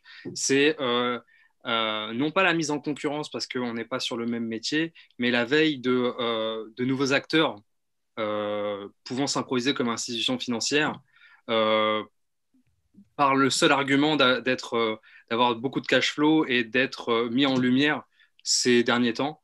Donc, les GAFA qui ont beaucoup de données, beaucoup de data, beaucoup de business, en, prenant un, exemple comme Amazon qui est en même temps sur de la data, sur de la chaîne logistique. Donc, il est logisticien, acheteur-vendeur, euh, ou il met en concurrence des acheteurs-vendeurs. on peut s'attendre un, jour à avoir euh, un service financier Amazon. Ils font déjà du cloud, mais ils peuvent aussi s'adapter. le challenge des années à venir, c'est, je, parlais de proximité très flexible entre le client euh, et, la banque et l'institution financière, c'est un challenge perpétuel et euh, surtout les prochaines années et les, prochains mois euh, pour montrer que voilà, c'est un métier qui a de l'expérience, qui va toujours engranger de l'expérience, tant sur la partie veille technologique que veille de service. C'est un métier de service et n'est pas service financier qui veut. Et je pense que voilà, c'est pas une mise en concurrence, c'est pas un danger, c'est quelque chose à surveiller et, un challenge pour les années à venir. Donc, euh, c'est un souhait, c'est vraiment de perdurer dans cette direction. Wolfgang, un autre souhait que celui-ci, peut-être? Euh, Faire que l'information soit assez visible par tout le monde, par tous les euh, acteurs des marchés, que ce soit les grands et les petits. Et comme tu l'as mentionné, hein, c'est ce que le but en fait de QuantCrunch. Mais euh, oui, en gros, c'est ça, c'est offrir un peu de la visibilité euh, sur des concepts un peu complexes. Et, euh, et je pense que ça aidera à former un peu les futures générations à être des investisseurs assez, comment on dit, sophistiqués. Et, et, et voilà, c'est l'idée. Merci Wolfgang. Damien, euh, merci Quentin. Euh, j'ai deux souhaits euh, qui sont peut-être un peu utopiques. Alors je, m'en excuse par avance. le premier souhait qui est économique, c'est que tout le monde, toutes les banques jouent un peu sur les mêmes règles. parce que je suis un peu de la même génération que Wolfgang, je suis de la génération cost killer. la génération de 2008, on a connu que, que une tension sur les coûts et un besoin d'automatisation toujours plus croissant. Euh, pour automatiser effectivement un, maximum de choses. Et je me suis rendu compte que euh, après 2008 euh, et ce qui s'est passé sur la crise des subprimes, etc., il y a eu vraiment une prédomination des banques américaines vis-à-vis des banques européennes, là où avant c'était peut-être un petit peu plus équilibré. Et, il y a eu un, un, biais en fait qui s'est passé du fait de la régulation qui a été au départ, en fait, post-crise 2008, effectivement équivalente euh, avec les DFA, enfin, je ne vais pas les citer, rentrer dans les détails techniques, mais entre les, régulations euh, américaines et les régulations européennes, où on était effectivement sur un pied d'égalité après la crise de 2008, et puis effectivement la tension qui s'est un petit peu réduite du côté des US et qui s'est accrue du côté européen. Je pense notamment au fait d'avoir obligé aux banques d'investissement de, de filialiser tout ce qui était prop trading avec, avec une on va dire une contrainte sur le capital à utiliser dans le, sur le prop trading, là où les Américaines n'avaient pas forcément ces, contraintes-là. Euh, donc, euh, de manière utopique, j'aimerais que euh, le monde de la finance étant un monde globalisé, global, tout est, tout est international. Les échanges sont sur des contreparties qui sont de, à l'autre bout du globe, de jouer avec les mêmes règles du jeu. voilà, ça, je pense que ça serait quelque chose de faire et, et, de plus sain. Hein, mais bon, je, sais que c'est utopique, alors désolé euh, par avance.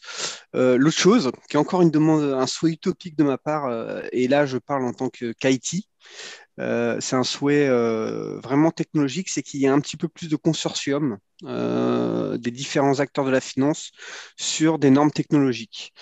J'ai plusieurs j'ai plusieurs exemples en tête. Le premier qui me vient, c'est effectivement sur le traitement de l'information. on en parlait comme un des enjeux du futur.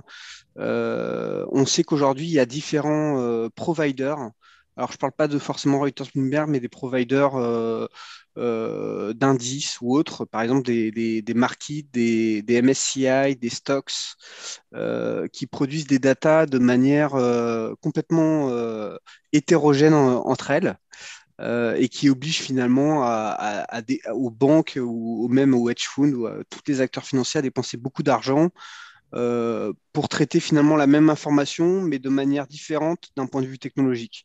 Donc je pense qu'à un moment donné, faire ce qu'a fait à un moment donné l'industrie automobile, c'est-à-dire de, faire des consortiums pour essayer euh, d'automatiser tout ce qui est, euh, on va dire, les interfaces, les API, ce que vous voulez, apporterait un peu plus de facilité, de fluidité, et, on pourrait se concentrer davantage sur vraiment les, les, enjeux technologiques qui apportent une grosse valeur ajoutée versus celles qui apporte euh, très peu de valeur ajoutée, à savoir euh, être capable de s'interfacer de manière différente entre Toto et Titi. Quoi.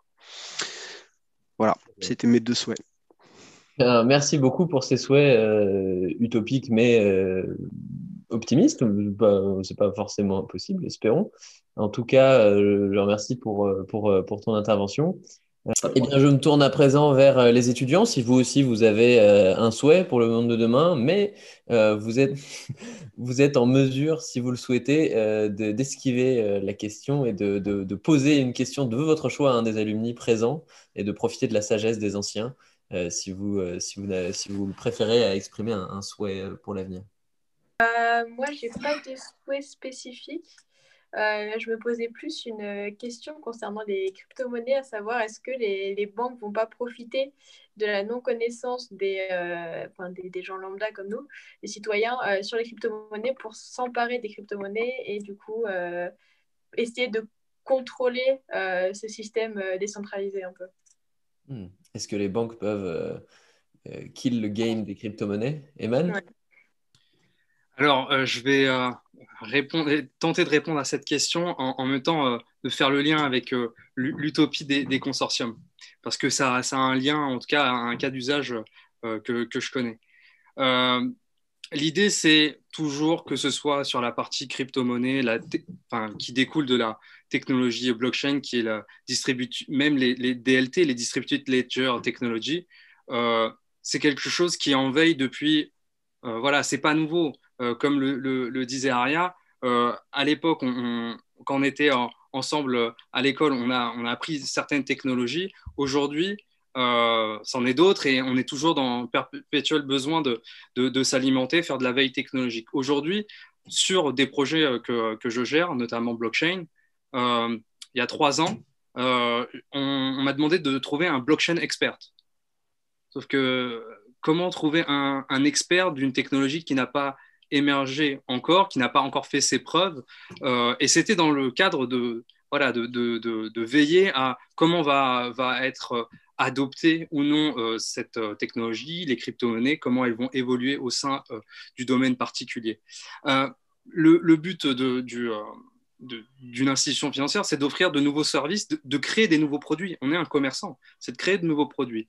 Donc, s'il y a une ambition et des nouveaux modèles euh, autour de la crypto-monnaie, forcément, un jour, on y viendra euh, d'offrir des services ou d'accompagner ou faire du consulting autour de la gestion, euh, comme on peut faire de la gestion de patrimoine, faire de la gestion de crypto-monnaie. faut pas, je vais mettre en exergue un des projets de JP Morgan qui a créé sa propre technologie blockchain et qui, qui l'a même revendu à, un IT vendor. Donc, c'est quelque chose qui, qui, qui, qui, a déjà été appréhendé et euh, c'est quelque chose qui sera toujours euh, euh, en veille pour proposer de nouveaux produits. Aujourd'hui, le métier de la banque, c'est d'offrir de nouveaux services ou soit de créer des, des, des, produits en fonction de, de, nos corporates.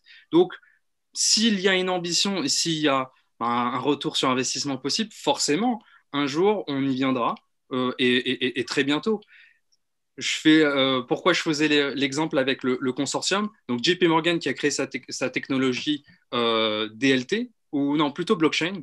Euh, je ne vais pas rentrer dans les spécificités entre blockchain et, DLT, a revendu à, à Consensus, un IT vendor, et qui, au sein d'un consortium, sur le métier des commodities oil and gas, mais qui va se diversifier, a demandé à des acteurs, Société Générale, MUFG, et aussi à des sociétés de, de traders, de venir et de faire garde-fou de cette technologie pour être utilisée ou pouvoir voilà, faire euh, une sorte de, euh, euh, de, bulle de ressources et développement entre différents acteurs, que ce soit les institutions financières, mais aussi les traders, pour voir comment on pourrait avoir un, un, outil pour déjà faire l'échange entre acheteurs-vendeurs pour se mettre d'accord sur, des des prix voilà, d'achat, oil and gas, et ensuite faire de la demande de financement, des lettres de crédit ou autres produits euh, mais via un seul consortium. Alors, les consortiums ont leurs limites, euh, mais comme dans, tout modèle, il y a des avantages et des inconvénients. Donc, euh, il y a des premiers investisseurs, les, early adopters, ceux qui vont dire, bon, ben, moi, je vais mettre un billet dans ce consortium parce que ça sera peut-être le futur standard qui va être adopté. Et donc, on pourra dire, ben, j'y étais et ça va me rapporter de l'argent. Ou encore, j'ai euh, un besoin, je ne suis pas encore sur ce métier, sur ce produit, je n'offre pas encore ce produit financier. Ça, pourrait être intéressant d'aller dans cette direction et de ne pas être seul. Comme ça, je suis dans une, pareil, dans cette mouvance euh, d'adoption de, la technologie ou d'adoption de, de, cette euh, mouvance crypto-monnaie ou de, de, décentralisation. Mais tout ça se fait avec le temps. Donc, c'est quelque chose qui va forcément se proposer un jour. Et dans le monde de financier, on a aussi, euh, on apprend à chaque fois des erreurs ou des événements qui sont mis en, exergue, comme là on parlait de GameStop, la, crise des subprimes. Il y en aura d'autres des crises. Tout le monde est certain de ça. Euh, et le but, c'est ne pas les éviter, mais d'apprendre de ces, de ces, crises ou de ces événements. Donc, euh, le but, c'est aussi, avant de mettre sur le marché quelque chose, qu'il soit géré ou qu'on puisse identifier les garde-fous. C'est pour ça que le métier de régulation, c'est un grand métier et euh, il est très divers dans le monde de la banque. Donc, avant peut-être que ça sera mis euh, sur le métier que euh, une institution financière ou plusieurs investisseurs, institutions financières pourront proposer ce métier, on va s'assurer que on prenne le minimum de risques ou du moins qu'il puisse être géré. Donc, pareil, si à la mandat tu voudrais te lancer dans le monde financier et proposer ce genre de service ou travailler dans ce type d'initiative, il y, aura des postes à pourvoir, c'est certain. Euh, mais c'est une initiative parmi tant d'autres. Donc, on n'en est qu'au début de cette mouvance-là.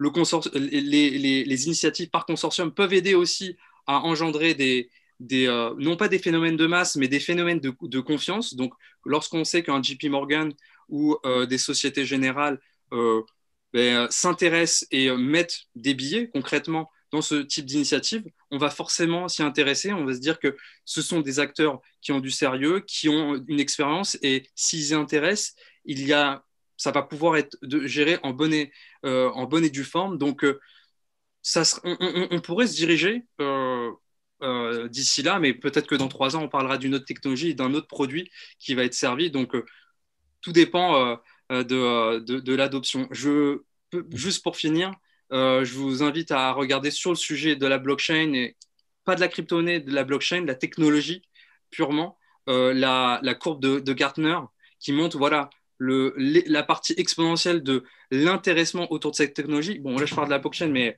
la, courbe de Gartner s'adapte à, toutes les technologies. Voilà, de manière exponentielle, comment euh, tous, les, tous les acteurs, les particuliers ou les institutions s'intéressent à cette technologie et comment ça retombe pourquoi? Parce que la mise en place, la mise en production, l'adoption de cette technologie, c'est surtout ça le challenge. Donc, euh, euh, on verra quelle, quelle, quelle, technologie sera lorsque vous serez dans le, le monde euh, de, de l'industrie et quand est-ce qu'elle sera adoptée. Bah écoutez, moi, c'est un souhait assez général. C'est juste le fait de pouvoir valoriser mon diplôme d'ingénieur dans la finance et voilà, aller le plus loin, le plus loin possible. Euh, d'abord par rapport à un stage et après pour ma, pour ma future carrière. Moi, c'est voilà, plus un projet au niveau de, euh, de la place des ingénieurs dans la finance en général. Je pense que c'est une place qui va grandir et j'espère qu'en tout cas ce diplôme et cette euh, formation à l'ASE continuera de, de donner ses fruits. Voilà, juste un grand merci à cette, cette école, à cette formation, un grand merci à Luc Famille. Voilà, juste si ça mon souhait par rapport à, la vie future. Voilà. Merci Arnaud. Je me tourne du coup vers Duc, dont famille, effectivement.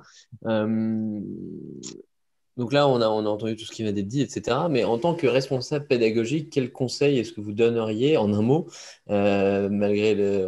C'est un peu compliqué, à un étudiant qui, euh, qui souhaiterait choisir une spécialité, soit dans la finance elle-même, ou soit choisir la finance euh, Non, je, comme je l'ai dit, le, monde vers lequel on, va va être très chaotique, ne hein. va, pas ressembler à ce qu'on connaît déjà. Euh, dans ce contexte-là, je, ne formule pas de, conseils. Euh, je fais des passations de transfert de, connaissances, mais j'ai surtout un, souhait, un souhait pour, pour, euh, pour votre génération, Alamanda et, et Arnaud, c'est que vous arrivez relativement tôt à gagner suffisamment d'argent ou à la notion de combien est suffisant en, termes d'argent, hein, donc euh, avoir l'impression que vous avez gagné suffisamment d'argent pour ne pas avoir à en faire plus.